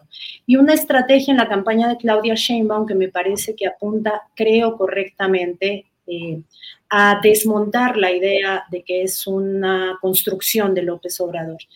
un documental que nos hace ver que Claudia Sheinbaum eh, eh, ya militaba en la izquierda cuando López Obrador todavía estaba en el PRI, digamos, ¿no? Antes, en, tiempos de pre-PRD, en su activismo eh, universitario en el CEU. Y creo que fortalecer esta idea de una mujer que ha militado desde su em, trayectoria universitaria y después fundando Morena y que ha hecho del obradorismo la postura política de izquierda que ha elegido hoy, pero que no ha sido ni la primera ni la que la vio nacer como como figura política, creo que es una estrategia eh, eh, interesante y que además apuntala eh, hacia un rumbo correcto de llevar las campañas políticas, ¿no? Intentando erradicar el clima de violencia política contra las mujeres. Gracias, Teresa Rodríguez de la Vega. Teresa es socióloga, profesora de la Facultad de Ciencias Políticas y Sociales de la UNAM y panelista en la Mesa Roja de Pie de Página. Gracias, Teresa. Daniela, ¿Cómo caracterizar este tema? ¿Es violencia política lo del cartel del gusano eh, referido inequívocamente pues a, Claudia Sheinbaum por parte de Xochitl Gálvez? ¿Violencia política? ¿Violencia política de género? ¿Incongruencia? ¿Desesperación? ¿Cómo caracterizar ese asomo de una eh, caracterización tan reprobable en lo inmediato como es lo que hizo Xochitl Gálvez? Daniela, tu micrófono. Sí, ahí voy. Este, pues, sí, ya no se me olvida. Este, híjole, pues sí se nota en gran medida y con lo que mencionaba ahorita Teresa, eh, quizá podríamos decir que ya estas van a ser como las nuevas estrategias de Xochitl que tienen el sello de, de Max Cortázar, que es uno de los elementos que sumó en las últimas semanas, que pues al parecer fue recomendación directa de Santiago Krill este eh, señor eh, que viene del equipo de Calderón y que está eh, pues 100% relacionado con campañas sucias y pues que también ha gozado de muchísima impunidad. Entonces, creo que la gente de la que se está rodeando Xochitl pues apunta hacia eso, hacia empezar pues, a colocar adjetivos, a colocar apodos en lugar de empezar a argumentarse, de decir, bueno, ya les dije 30 mil veces por todos lados que bendije latinas, que me esforcé eh, de, en Hidalgo siendo muy pequeña, y entonces empieza por eh, a tirar adjetivos, incluso además de Max Cortázar, ya ahora podríamos sumar a una Kenia López Rabadán, que también en el Senado se caracterizó por ser muy estridente y también pues eh, por este asunto de refugiarse tanto en los gritos como en adjetivizar, por decirlo de alguna manera. Eso permite que pues sí haya un impacto en la gente que va a empezar a, ya veo eh, e, esa imagen del gusano colocada abajo de cada tweet de Claudia Sheinbaum, o sea, se va a hacer medianamente popular, pero además de eso, pues la consistencia es lo que sigue faltando. Claro que podría ser violencia, eh, pues de género, no sé si eh, eh, tan estrictamente sea un sí, porque pues, o sea, son contrincantes. Claro que hay una naturaleza ahí de que pues se van a atacar, se van a echar una a la otra. Lo que sí es que creo que desde, desde este momento Xochitl va a apostar por una superficialidad en la argumentación en contra de Claudia, eh, tanto en las mesas, en las entrevistas a las que ha asistido, eh, pues no la baja ni ella ni sus eh, ni la gente cercana de lo que ya mencionábamos de ser la copia de AMLO. Eso, por ejemplo, sí lo metería en el en un asunto por completo de violencia eh, política de género porque pues ella misma se quejó de que el presidente le aplicaba esa violencia al momento de decir que era ella la elegida de unos señores para la candidatura, pues bueno, ella está haciendo exactamente lo mismo, lo que también nos demuestra de cómo no están realmente preocupados por eh, pues hacer conciencia sobre la violencia que viven las mujeres en la política, sino que más bien son unas herramientas que están utilizando a conveniencia. Entonces, eh, pues sí me parece muy delicado que eh, las primeras campañas presidenciales, bueno, exceptuando Samuel García que se, que se cuela, o sea, teniendo una eh, elección presidencial en la que tenemos a dos mujeres potenciales que prácticamente, a menos de que algo muy extraordinario ocurra, vamos a tener a dos mujeres, a una mujer en la presidencia de la República. En el periodo de precampañas, en la discusión esté, esté de un lado eh, pues tan decadente, ¿no? Eh, recurriendo a dibujos, a los adjetivos, a los apodos. Entonces, pues, eh, híjole, ojalá la gente de la que se está rodeando Xochitl, pues haga, empiece a hacer este trabajo que ya hablaba Teresa, de pues darle más consistencia, porque pues apodos va a poder poner muchos, pero al final de cuentas el cargo que se va a disputar es el de la presidencia y pues yo quiero suponer que la gente está buscando pues más carnita en, en lo que pueda eh, ofrecer una candidata que va, por cierto, pues muy mal en las encuestas. Gracias, Daniela. Arturo Cano, Arturo, pues eh, la disputa por las candidaturas al Senado ya está ocupando el lugar que le corresponde en esa sucesión de escándalos y de controversias internas de los partidos. Por lo pronto se confirma que Omar García Harfus acepta ir como precandidato único por Morena en la Ciudad de México en el primer lugar de, la, de las propuestas de Morena. Arturo, se confirma que ha nacido una nueva estrella en el firmamento morenista, porque bueno, por aquí incluso alguien, déjame leerte y compartir este eh, tuit de Íñiguez Martínez que dice, Chainbaum es hija del 68 y Harfuch es nieto. ¿Qué opinas, Arturo? Pues como como habíamos comentado en esta mesa, Julio, esa era una de las opciones que se barajaban dentro de Morena cuando empezó a suscitarse el debate en torno a la eh, precandidatura en la Ciudad de México. Y como hubo una, eh, la oposición de un fuerte de sector, sobre todo el proveniente de la, de la izquierda en la ciudad, se se hizo el planteamiento, y yo supe que se lo hicieron llegar a, Claudio Chema, de que García Harfuch fuera al Senado, que hiciera campaña junto con Clara Brugada para así aprovechar su, su jalón electoral eh, y que eh, eventualmente, ah, que una acotación importante, que fuera como candidato al Senado con un suplente de peso veremos a quién ponen de suplente para saber si se van confirmando, digamos, esa, o se va confirmando esa ruta. De modo que al llegar al, al Senado pudiese dejar el cargo como, como ocurrió, ya señalabas tú el caso de la senadora Olga Sánchez Cordero, también fue el de Germán Martínez, que fue eh, director del Seguro Social durante eh, los primeros meses del gobierno de, de López Obrador. Pero pues efectivamente el, nieto del general del 68 se convierte ahora en candidato de, la izquierda al Senado y lo veremos haciendo campaña aquí en la Ciudad de México en los siguientes eh, meses eh, y recibiendo quizá eh, esas expresiones de, apoyo en forma de alarido que lanzan los fans al, al actor o al cantante de moda, que es como los publicistas de Harfus han construido su, su imagen. Bien, Arturo, gracias. Teresa, eh, aquí se puede opinar de lo que quieras, cuando quieras, e interrumpir lo que sea. Te lo digo porque quisiera pedirte eh, que nos dijeras algo sobre pues otro aspecto de la izquierda, que es la izquierda social, y particularmente comunicados del zapatismo que han estado eh, siendo emitidos y que me parece que es otra parte de ese México al cual no siempre le ponemos la atención adecuada, tanto el zapatismo como la lucha de defensores ambientales, algunos de ellos asesinados, luchadores contra instalaciones de mineras. Y bueno, pareciera que todos nos vamos por el lado electoral, pero está la otra parte de esa vida de nuestro país. Entonces, si quieres hablar de los nietos del 68, de Chainbaum y de Harpus o de este tema, como tú quieras. Aquí todo se vale, Teresa.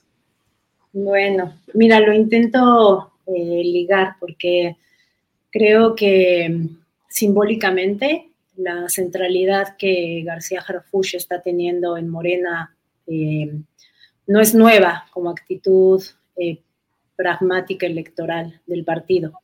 En Chiapas, tristemente, la conocen muy bien y la conocen por la presencia de personajes tan funestos como Constantino Canter en, la cantera de candidatos en procesos electorales pasados, eh, de un agresivo ganadero antizapatista que eh, se caracterizó en los primeros años del conflicto pues por su beligerancia no solo contra las comunidades, sino también contra la sociedad civil que llegaba a Chiapas a apoyar, ¿no? Esa anécdota de este ganadero que fue en el proceso electoral pasado, candidato de Morena, en donde secuestró a una caravana universitaria de la línea política de la que viene Claudia Sheinbaum, eh, eh, con, que llevaba acopio a, a, comunidades cercanas al ejido de Morelia.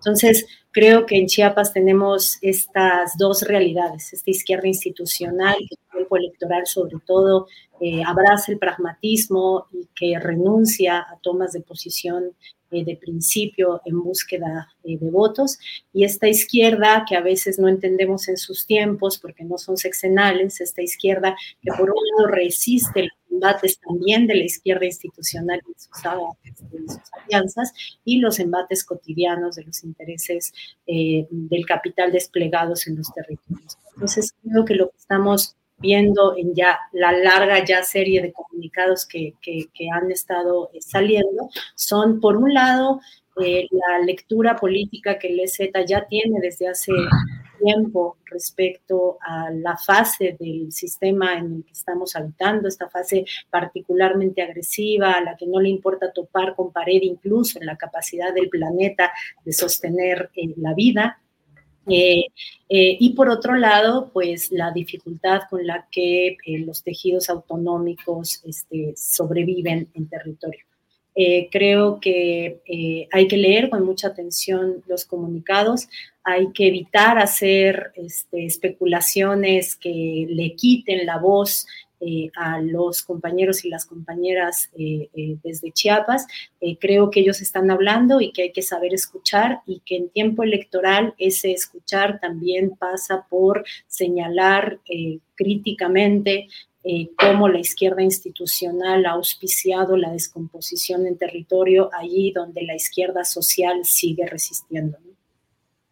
Bien, Teresa, gracias. Daniela, mmm, volviendo al tema electoral, que es el que está también candente, ¿cómo ves el, el uh, pues no sé, ya los enredos, los, um, las complicaciones y a veces casi caricaturales de Samuel García, que regresa tres días a ser gobernador de Nuevo León para luego pedir licencia y volver a ser candidato precandidato presidencial y no sabemos si así le va a ser de ya llegué vieja, ya me voy vieja, cada mes va a llegar tres días a tomar posesión para que no le compliquen el que siga ahí quien él desea que siga como gobernador sustituto. ¿Cómo vas viendo todo eso, Daniela? Bueno, primero, eh, solo me gustaría agregar algo sobre el asunto del, del EZLN, porque este, creo que es como también una consecuencia de estas rupturas que no se atienden, ¿no? O sea, sí, pues qué mal que el subcomandante Marcos, hoy Moisés, eh, y el presidente López Obrador, pues hayan tenido ese desencuentro hace ya algunos años, pero eso significó la ruptura ya eh, que duró muchísimos años y que no se centra solamente en Marcos, Moisés y, López Obrador, sino que se concentra en todo el ZLN. Eh, si de por sí eh, el ejército zapatista ha tenido mucha animadversión por parte de un gran sector de la sociedad, si ahora le sumamos esa ruptura con López Obrador, pues es todavía muchísima más gente que pues ha decidido, por ejemplo, no leer ni uno solo de los comunicados por una especie de convicción, creencias, lo que sea, pero este, creo que eso, eso podría ser una lección, o sea, un desencuentro entre dos hombres, entre políticos, tampoco tiene que significar la ruptura con toda, con toda una población, con, todo, eh, con, todos los zapatistas. Entonces, se me hace un poquito delicado, pero ojalá pues fuera una lección que, se aprendiera para el futuro. Y bueno, ahora ya pasándonos al tema de, Samuel García, sí, o sea, mientras estaba leyendo la nota de que tiene que regresar eh, tres días, y el último minuto de, esos, de ese plazo tienen que nombrar al gobernador interino, que es, eh, él quiere que sea su secretario, pero PRI PAN están diciendo que no, porque pues así lo dice la Constitución, que es el Congreso el que, Constitución que respaldó y que impulsó el propio Samuel García, dice que no, que es el Congreso el que tiene que definir al, al gobernador interino. Entonces, creo que al final de cuentas lo que estamos viendo es pues todo... Eh, lo que se ha generado por un capricho de Samuel García. O sea, si él mismo empezó a decir que no iba a dejar el cargo en la, eh, de la gobernatura de Nuevo León si él mismo impulsa una, una constitución que establece que si alguien, si el gobernador pide licencia, tiene que ser el Congreso el que designe al gobernador interino, pues estamos viendo que es un capricho que está enojado porque no puede ni designar a, a, quien, a quien le va a dejar la oficina, que va a dejar por un capricho de ser un precandidato eh, presidencial. O sea, las voces en su partido, y hasta se lo recuerda Claudio X González en un tuit el día de ayer, dice, adentro de tu partido están diciendo que tienes una ambición fuerte por esa candidatura presidencial cuando todo está jugando en tu contra. Entonces, pues creo que es muy evidente cómo eh, está, eh, está, Nuevo León desafortunadamente bajo eh, pues los berrinches, los caprichos de un gobernador que no cumplió ni su promesa más básica, que por cierto, ahorita también es uno de estos políticos que tenemos con la superbandera feminista, luego de que le cae de perlas la agresión de Vicente Fox a Mariana Rodríguez, porque está explotando y está ya diciendo que pare la violencia contra las mujeres, cuando también, pues es otro de los pendientes que dejó en Nuevo León, ¿no? El caso de, de Devani Escobar, pues sigue todavía estancado, todavía no sabemos qué pasó, y eso solamente por decir el caso emblemático porque son eh, muchos los casos de feminicidio que se dieron en Nuevo León durante su administración que no se han atendido. Entonces, eh, pues desafortunadamente ahí está el, resultado del voto de un Estado que también se vio obligado a votar por una persona así a falta de otros candidatos eh, competentes, y eso fue lo que vimos en, la elección de Nuevo León hace algunos años. Entonces, pues ni modo, están sometidos a los berrinches de este señor Fosfo Fosfo. Señor Fosfo Fosfo, Daniela, gracias. Arturo Cano, lo que nos comente sobre este tema de Nuevo León y el gobernador que va y viene, que entra y sale. Eh, ¿Qué opinas y cómo vas viendo en general el posicionamiento de MC y su precandidato Samuel García? Arturo. Pues eh, creo que eh, en una de esas, Samuel García se vuelve un serio competidor, este, o sale, pero de Xochitl, Galvez, ¿no? Creo que le puede llevar, este, sacar algunos, algunos puntitos. La, a, estas alturas, este, la, campaña de Xochitl es una, eh, una suerte de manual del desastre, Ya, ya, no saben por dónde entrarle y ahora están recurriendo a la, a la guerra sucia. Me acaban de enviar un, eh, un video que parece ser que está circulando profusamente en redes sociales, especialmente en WhatsApp, eh, en el que en dos minutos y medio con el título de Claudia el documental, es decir, como se llama el documental elaborado por o producido por, por Morena, eh, y utilizando una voz que aparentemente es la de Claudia Sheinbaum, pero seguramente generada por inteligencia artificial, este, pues atacan duramente este, a, la candidata, la acusan de todos los, los males del planeta, recuerdan eh, eh, el Repsamen en la línea 12, este, eh, Carlos Simas, etcétera, etcétera, pero como si fuese un documental donde Claudia Chamán cuenta su propia historia.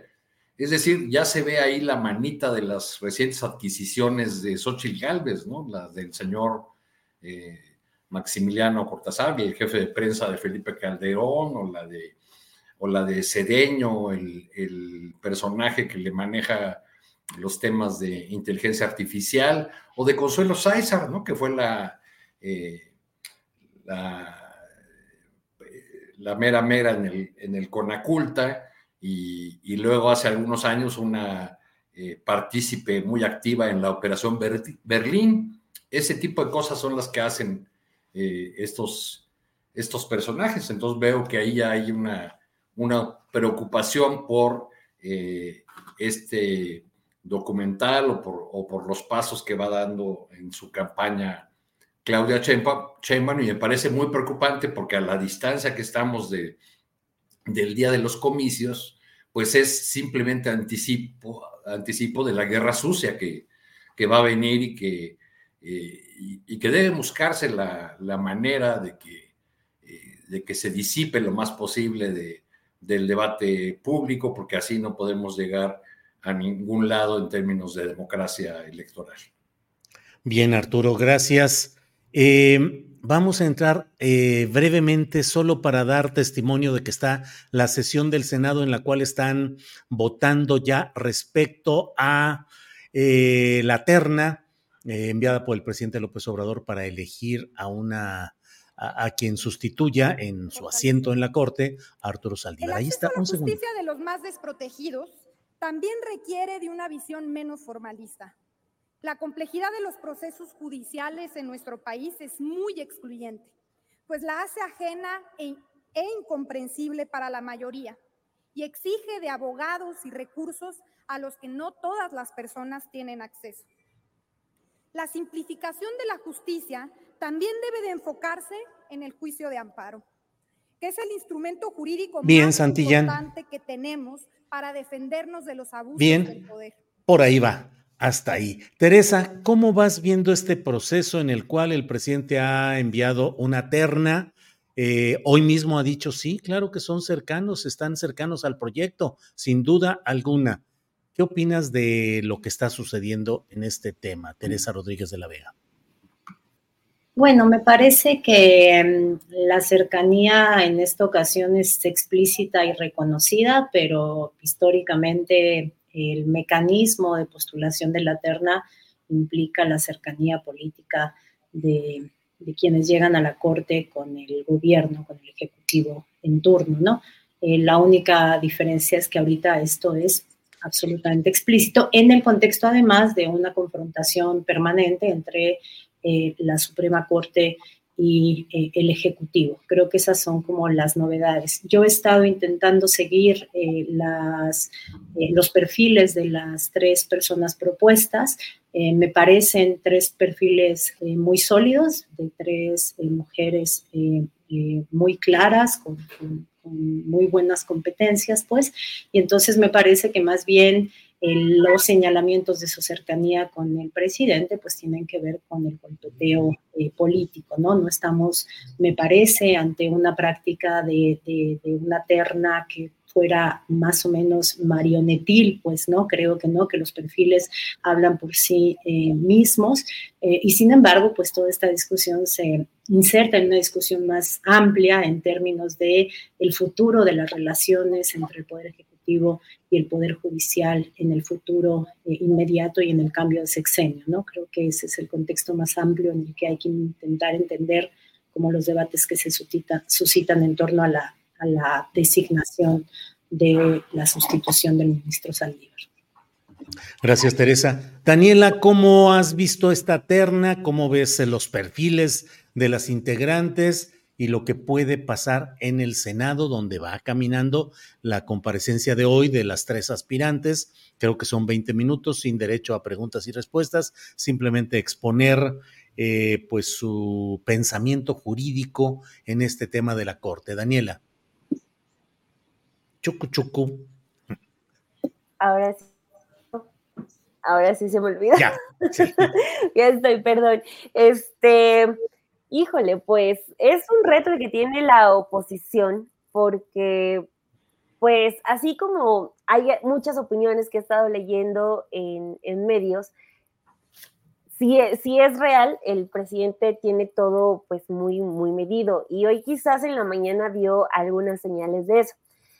Digo que tiene un ganar-ganar porque pues el presidente va, si hoy no eh, votan por alguna de, las mujeres que propuso, pues le toca generar otra terna y si tampoco se vota esa, pues ya finalmente él pues asigna de manera directa. Eh, ha sonado mucho el nombre de Ernestina Godoy. Eh, lo que estaba leyendo es que pues sí tiene facultades para hacerlo, el supuesto que tiene ahorita no, no la limitaría.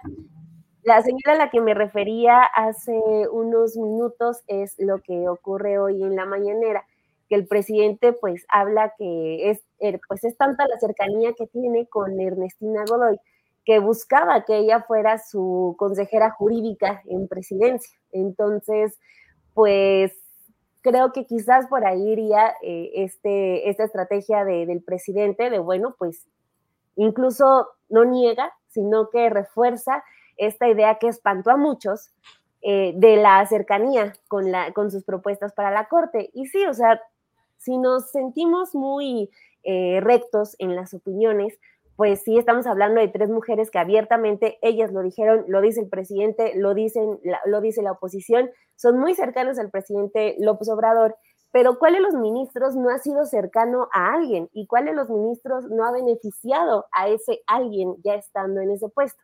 Entonces, quizá para un mediano plazo, si es que se avanza en alguna reforma eh, en el Poder Judicial, pues sí tendríamos que estar hablando de que no queremos ministros que tengan cercanía con políticos, pero ahorita pues básicamente es lo que tenemos.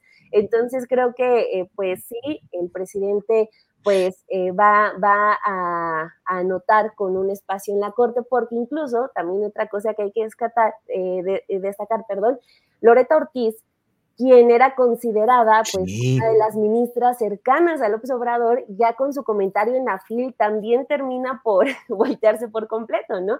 se había mantenido un tanto cercana, igual que a Yasmín Esquivel, aunque pues ella sí está con un exagerado bajo perfil, pero Loreto Ortiz pues ya en la FIL dice, no, yo no estoy de acuerdo con, una, con, con la reforma eh, que propone el Ejecutivo, entonces pues también eh, vaya que, se necesita eh, pues tener un perfil cercano a, López Obrador o a Morena o a este proyecto eh, en la corte porque pues ya se queda, se queda solamente justo con, con Yasmín Esquivel. El otro ministro que también estaba cercano a él, se me fue el nombre de quién es, es el único que aparece en la marcha del domingo a favor del Poder Judicial y de los fideicomisos. O sea, ese también ya eh, de plano... Eh, González Alcántara fue, ¿no? Él, él, él, él, precisamente también era considerado cercano al observador, ya tampoco lo tiene, entonces, pues creo que lo tiene bien medido. La oposición, pues hasta lo que había señalado hace algunos, hace algunos días en diversos representantes, en entrevistas,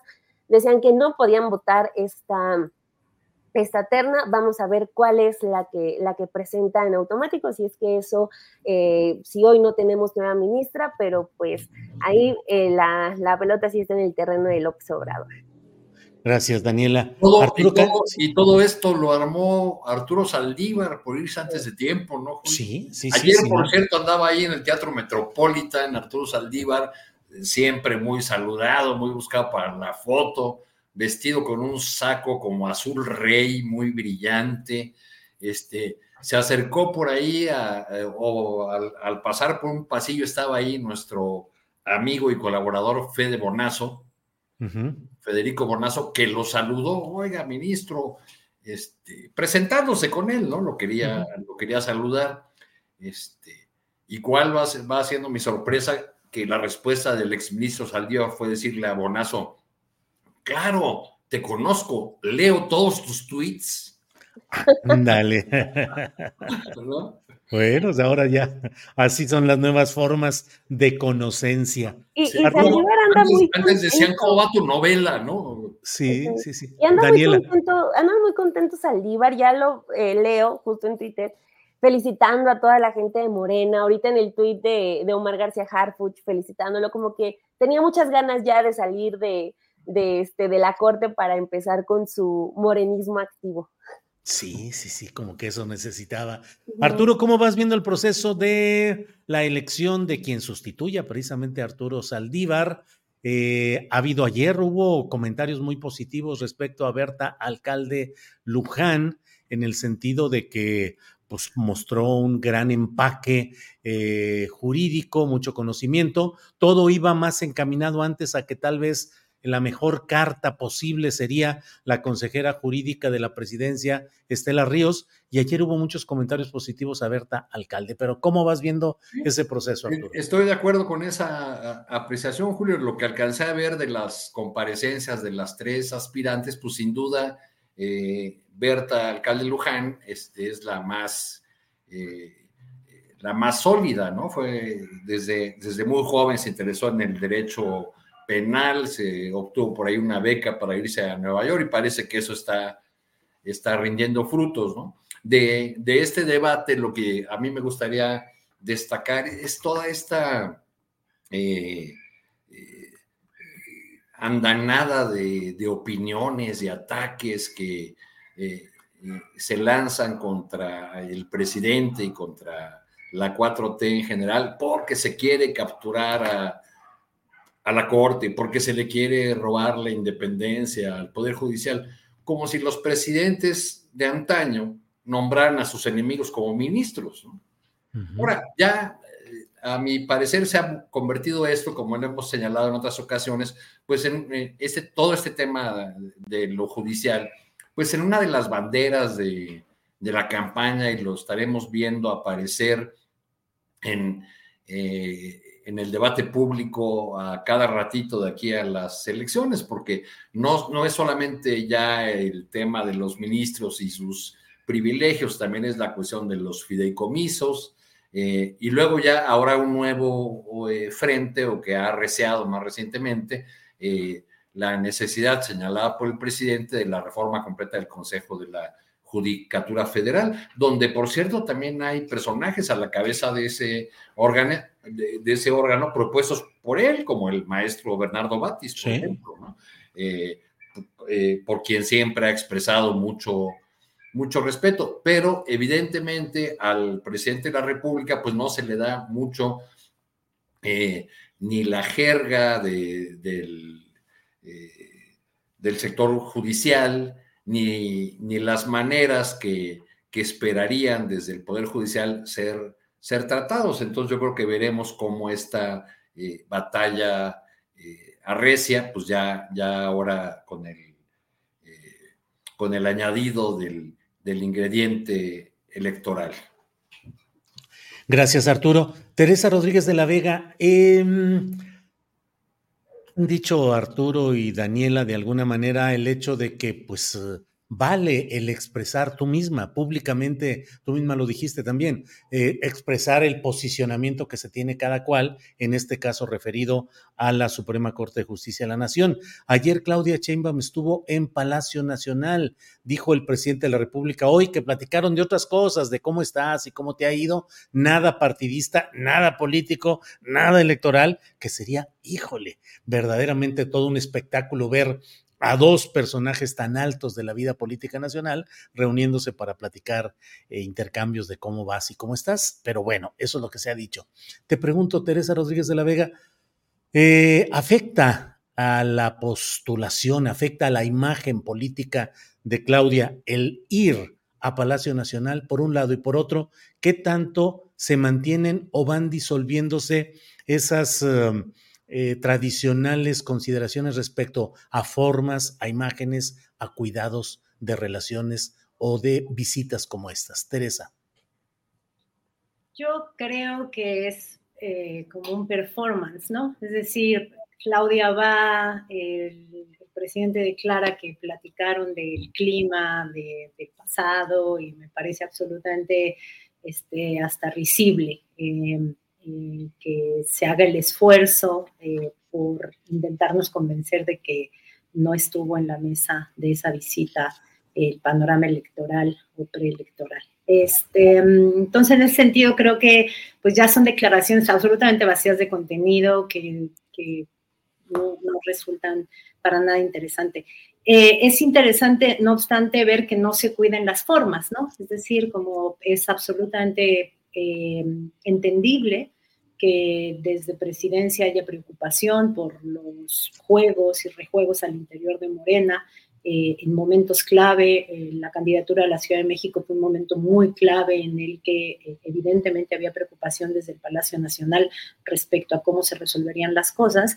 Y en este sentido creo que pues Morena tiene el gran desafío de cuidar las formas en el marco de lo legal, ¿no? Salir a decir que, que hablaron de otra cosa es un guiño más a no hay violación de la ley electoral eh, y por otro lado, pues eh, seguir caminando en esta trayectoria en el que la candidatura de Claudia Sheinbaum es una candidatura del obradorismo. Eso creo que está absolutamente claro y la única cosa que está por verse es que tanto palidece el protagonismo del nombre López Obrador en, la configuración de la candidatura eh, de Claudia Sheinbaum. Yo quiero pensar que esto se irá diluyendo conforme se acerque el momento de la elección el año eh, que entra, pero ahorita me parece que todavía hay una mancuerna operativa de operación política pues al interior del partido en el que el presidente es protagonista. Además, ¿no crees, Teresa, que el presidente, o no sé si también Claudia Sheinbaum, quería que se supiera de esa reunión? Por supuesto. porque si no quería, pues no vas a Palacio Nacional, ¿no? Se pueden reunir en, en un gran número de lugares, ¿no? Por sí. Supuesto. Sí, creo que es un mensaje y creo que Claudia estará mandando este mensaje permanentemente, ¿no? En el marco de lo que permite la ley. Claro. Daniela, eh, quién sabe qué estará pasando, pero de pronto renuncia Higinio Gómez a su cargo de jefe de gabinete y de proyectos especiales del gobierno del Estado de México. Siempre se habló. Di que dije, Higinio. Gómez, dijiste Gómez. Es que hay un potosino que, que todavía lo traigo ahí, Higinio Gómez. Sí, se me cruza. Eh, Higinio, Martínez, Higinio Martínez, claro, el eh, senador por el Estado de México, jefe durante tanto tiempo del grupo Texcoco, que siempre se habló de que no estuvo demasiado satisfecho con la postulación de quien era parte de su equipo en el que él mandaba, que es Delfina Gómez, y finalmente Delfina lo nombra en este cargo de jefe del gabinete y de proyectos especiales, renuncia, sale y regresa al Senado. ¿Habrá turbulencias políticas por aquellos rumbos, Daniela? Bueno, pues, o sea, con todo respeto a la trayectoria de, de Higinio Martínez, eh, pues que ha llevado, y pues hay que reconocerle, una batalla en un, en un lugar dominado por el PRI y dominado, controlado y todo, eh, que es ese priismo mexiquense tan, tan fuerte. O sea, con todo respeto y reconocimiento a su trayectoria, pues sí, sí parece, eh, sí salta esta decisión tan eh, repentina, pero pues al final de cuentas creo que todos nos enteramos que quien ganó fue Delfina, ¿no? O sea, hubo una candidata y ahora hay una gobernadora que recibió una muy buena cantidad de votos, que hizo campaña, sí, pero la que ganó fue ella. O sea, ahorita esto de eh, lo que se ha estado manejando de que no, eh, no le estaban dando los puestos que él quería, pues bueno, pues quizás haya, eh, pues va a haber más de un hombre molesto conforme las mujeres vayan ganando estos espacios. Por ejemplo, también todo lo que se generó cuando gana Clara Brugada por sobre Harfuch, y en muchos medios hablaba de gana Harfuch y se lo regalan a, a Brugada. O sea, como todavía este pues afán de intentar socavar los triunfos de las mujeres o, los espacios que, vamos ganando. Entonces, pues sí, o sea, a lo mejor hay una, hubo una mala negociación, pero pues creo que Higinio Martínez, con toda su trayectoria, pues también debe entender que él no es el gobernador, que hay una gobernadora. Y me parece muy delicado porque, o sea, como mexiquense me preocupa mucho, mucho la entidad, eh, pues no es como que ya eh, llegó Morena y el priismo ya se haya, eh, haya recogido sus cosas y se haya retirado, ¿no? O sea, hay todavía muchas cosas que hacer, hay que empezar, o sea, si en el país se tenía que, que, hacer una gran limpia en el Estado de México, que era el bastión político del priismo, pues es una tarea doblemente difícil. Entonces, pues sí es muy delicado que un, una pieza importante del equipo de Delfina saliera así, pero pues bueno, quizá también a la larga puede ser mejor. Eh, me recordaba, por ejemplo, a lo que veo en, el grupo de Claudia, eh, estas como bombas de tiempo, quizá, eh, por ejemplo, en el caso de Monreal, ¿no? Que pues sí son hombres que se están pues prestando para la foto de la unidad, para decir vamos a trabajar, pero pues que a la larga resulta más costoso tenerlos cerca que tenerlos lejos. Entonces, pues ojalá que las cosas estén bajo control en el equipo de, Delfina Gómez, que si de por sí ya tiene todo muy difícil, pues estas turbulencias como que pues no ayudan demasiado, pero pues ojalá, ojalá lo tenga todo bajo control. Oye, Daniela, pero, pero más que una cuestión de género, ¿no será una cuestión de dinero en el caso de Higinio Martínez? Digo, porque yo tengo otros datos en el caso de este personaje político la, riqueza inmobiliaria de los Martínez en Texcoco es bueno. Y eh, pues ha, sido el puente con OHL, eh, pactó, eh, hay muchas versiones entre morenistas del Estado de México, que pactó con Peña Nieto lo del aeropuerto de Texcoco. a cambio de concesiones de terrenos y de, terrenos baratos que luego se venderían caros en los alrededores del aeropuerto, en fin. Entonces, creo que ahí más bien hay un, desencuentro de, intereses que, que aquella lucha política que alguna vez representó Higinio Martínez. Sí, yo, yo también lo creo. Digo, yo, yo no tengo toda, toda esa información, no la pongo en absoluto en duda. Y creo que por eso me, me refería a ese punto de, pues quizá pues sí generen turbulencias, sí generen como ciertas dudas de lo que se está viviendo adentro, pero quizás es mejor pues ya darles las gracias y tenerlos lejos. Muy bien, gracias Daniela. Eh, son las dos de la tarde con 51 minutos, vamos ya en la parte final y eh, vamos a entrar a un postrecito de dos, tres minutos el tema que deseen agregar ya en esta parte final. Arturo Cano, por favor, postrecito. Bueno, yo no quiero eh, que, finalicemos este segmento, Julio, sin que hablemos de la situación de los colegas periodistas en estados como Guerrero y Chiapas, y Michoacán, perdón. Eh, hay un, pronunciamiento ya circulando de, periodistas de todo el país respecto a la situación de, de Guerrero. Este, unos compañeros fueron baleados en Chilpancingo, está la persecución contra los compañeros de, Iguala, el secuestro de otros colegas y sus familiares en, en Tasco. Eh, es decir, en suma, uno de los, eh, una de las entidades donde eh, mayores ataques han recibido los, los, los compañeros que, que, trabajan de por sí en condiciones muy complicadas, tanto de seguridad como, como laborales. Y creo que es justo eh, pues eh, sumar nuestras voces a la, a la, exigencia de que las autoridades cumplan con su trabajo eh, y que dejen de tener actitudes de desinterés o frivolidad respecto de estos temas tan, tan complicados como los que ahora han llevado a pues que sean baleados unos colegas que además estaban parados muy cerca ahí de la, de la zona militar, de la, de la región militar, a, este secuestro no del todo esclarecido en el caso de Tasco. En fin, Guerrero, como otras eh, regiones o entidades del país, tiene porciones que, eh, que podemos considerar ya zonas de silencio, es decir, lugares donde no se puede hablar, que si se publica algo, eh, se corre un riesgo de ser agredido o incluso eh, asesinado, o, donde, o, bien donde los colegas tienen que salir de ese, de ese lugar.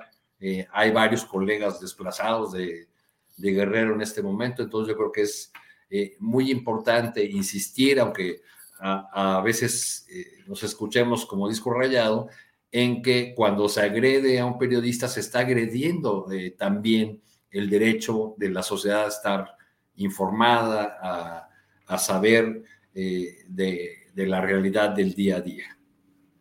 Bien, gracias Arturo. Eh, Teresa Rodríguez de la Vega, el tema que quieras abordar en este postrecito, por favor.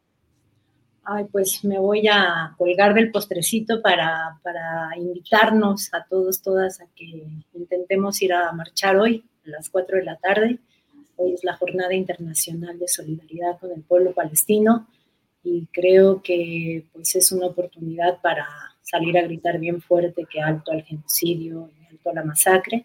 Y no solo, también para exigir la claridad que nuestro gobierno tristemente no ha tenido, una claridad que ya tuvieron gobiernos de América Latina que son igual de dependientes de las relaciones buenas con el imperio que el nuestro, ya lo dijo Colombia, ya lo dijo Bolivia, creo que tenemos que pedir, exigir a nuestro gobierno que sea mucho más claro, que sea tan claro como ya fue Bélgica, que sea tan claro como lo es la propia ONU respecto a que lo que está sucediendo en la franja de Gaza es un genocidio. Entonces, hoy a las 4 de la tarde vamos a marchar los más que podamos eh, del Ángel de la Independencia al Zócalo.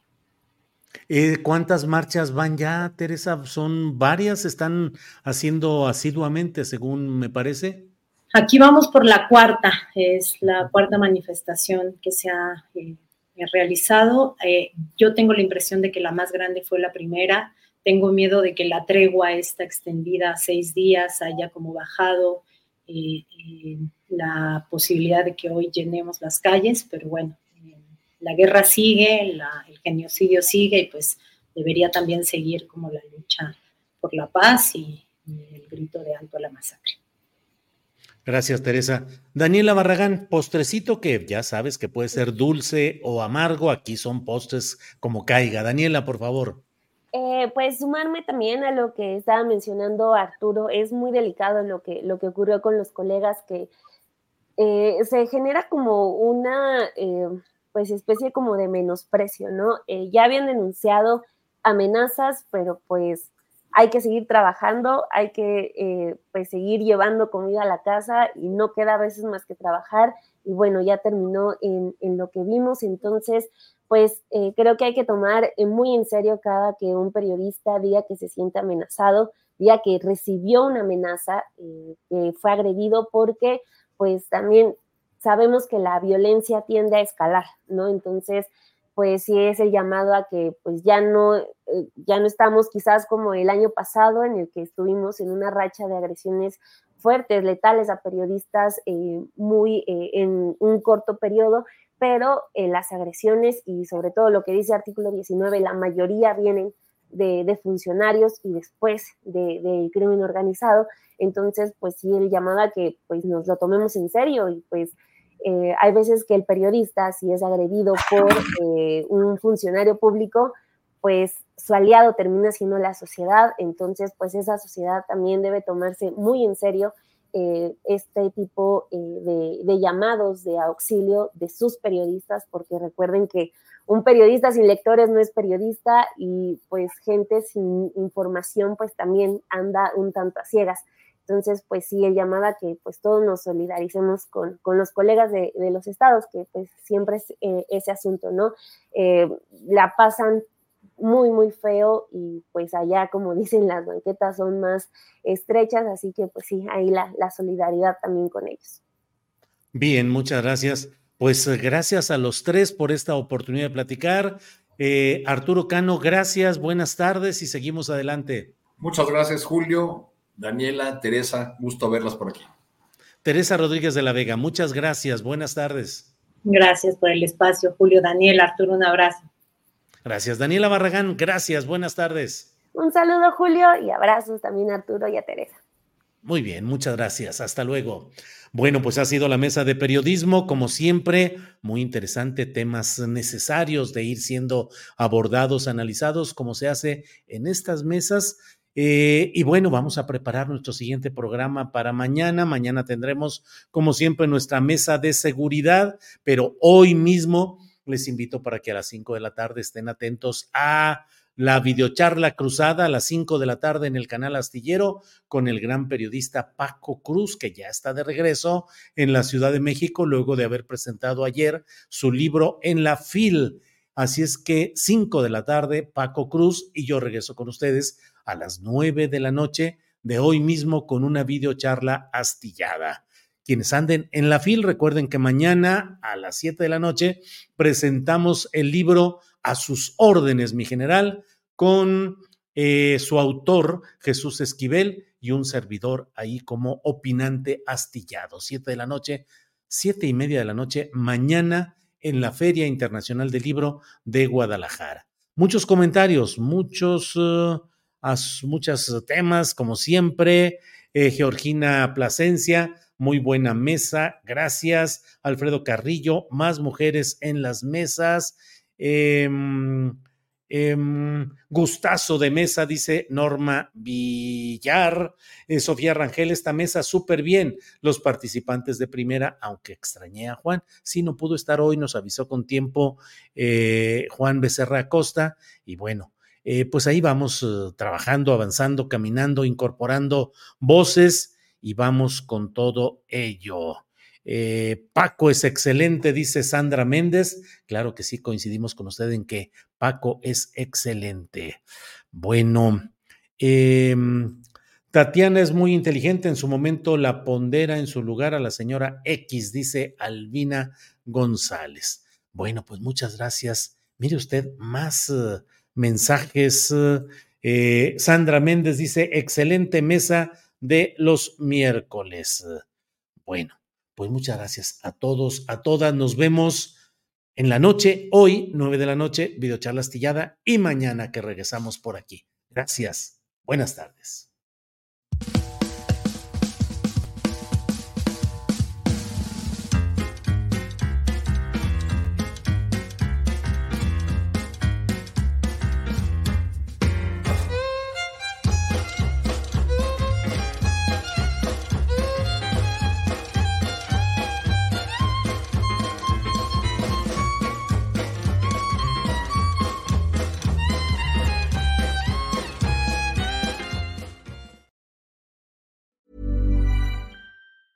Even on a budget, quality is non-negotiable. That's why Quince is the place to score high-end essentials at 50 to 80% less than similar brands. Get your hands on buttery soft cashmere sweaters from just 60 bucks, Italian leather jackets, and so much more.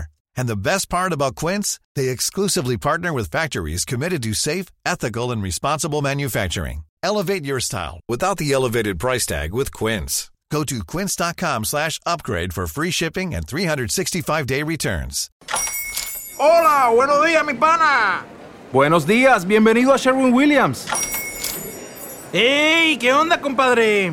¿Qué onda? Ya tengo lista la pintura que ordenaste en el ProPlus app. Con más de 6.000 representantes en nuestras tiendas listos para atenderte en tu idioma y beneficios para contratistas que encontrarás en aliadopro.com. En Sherwin Williams somos el aliado del PRO.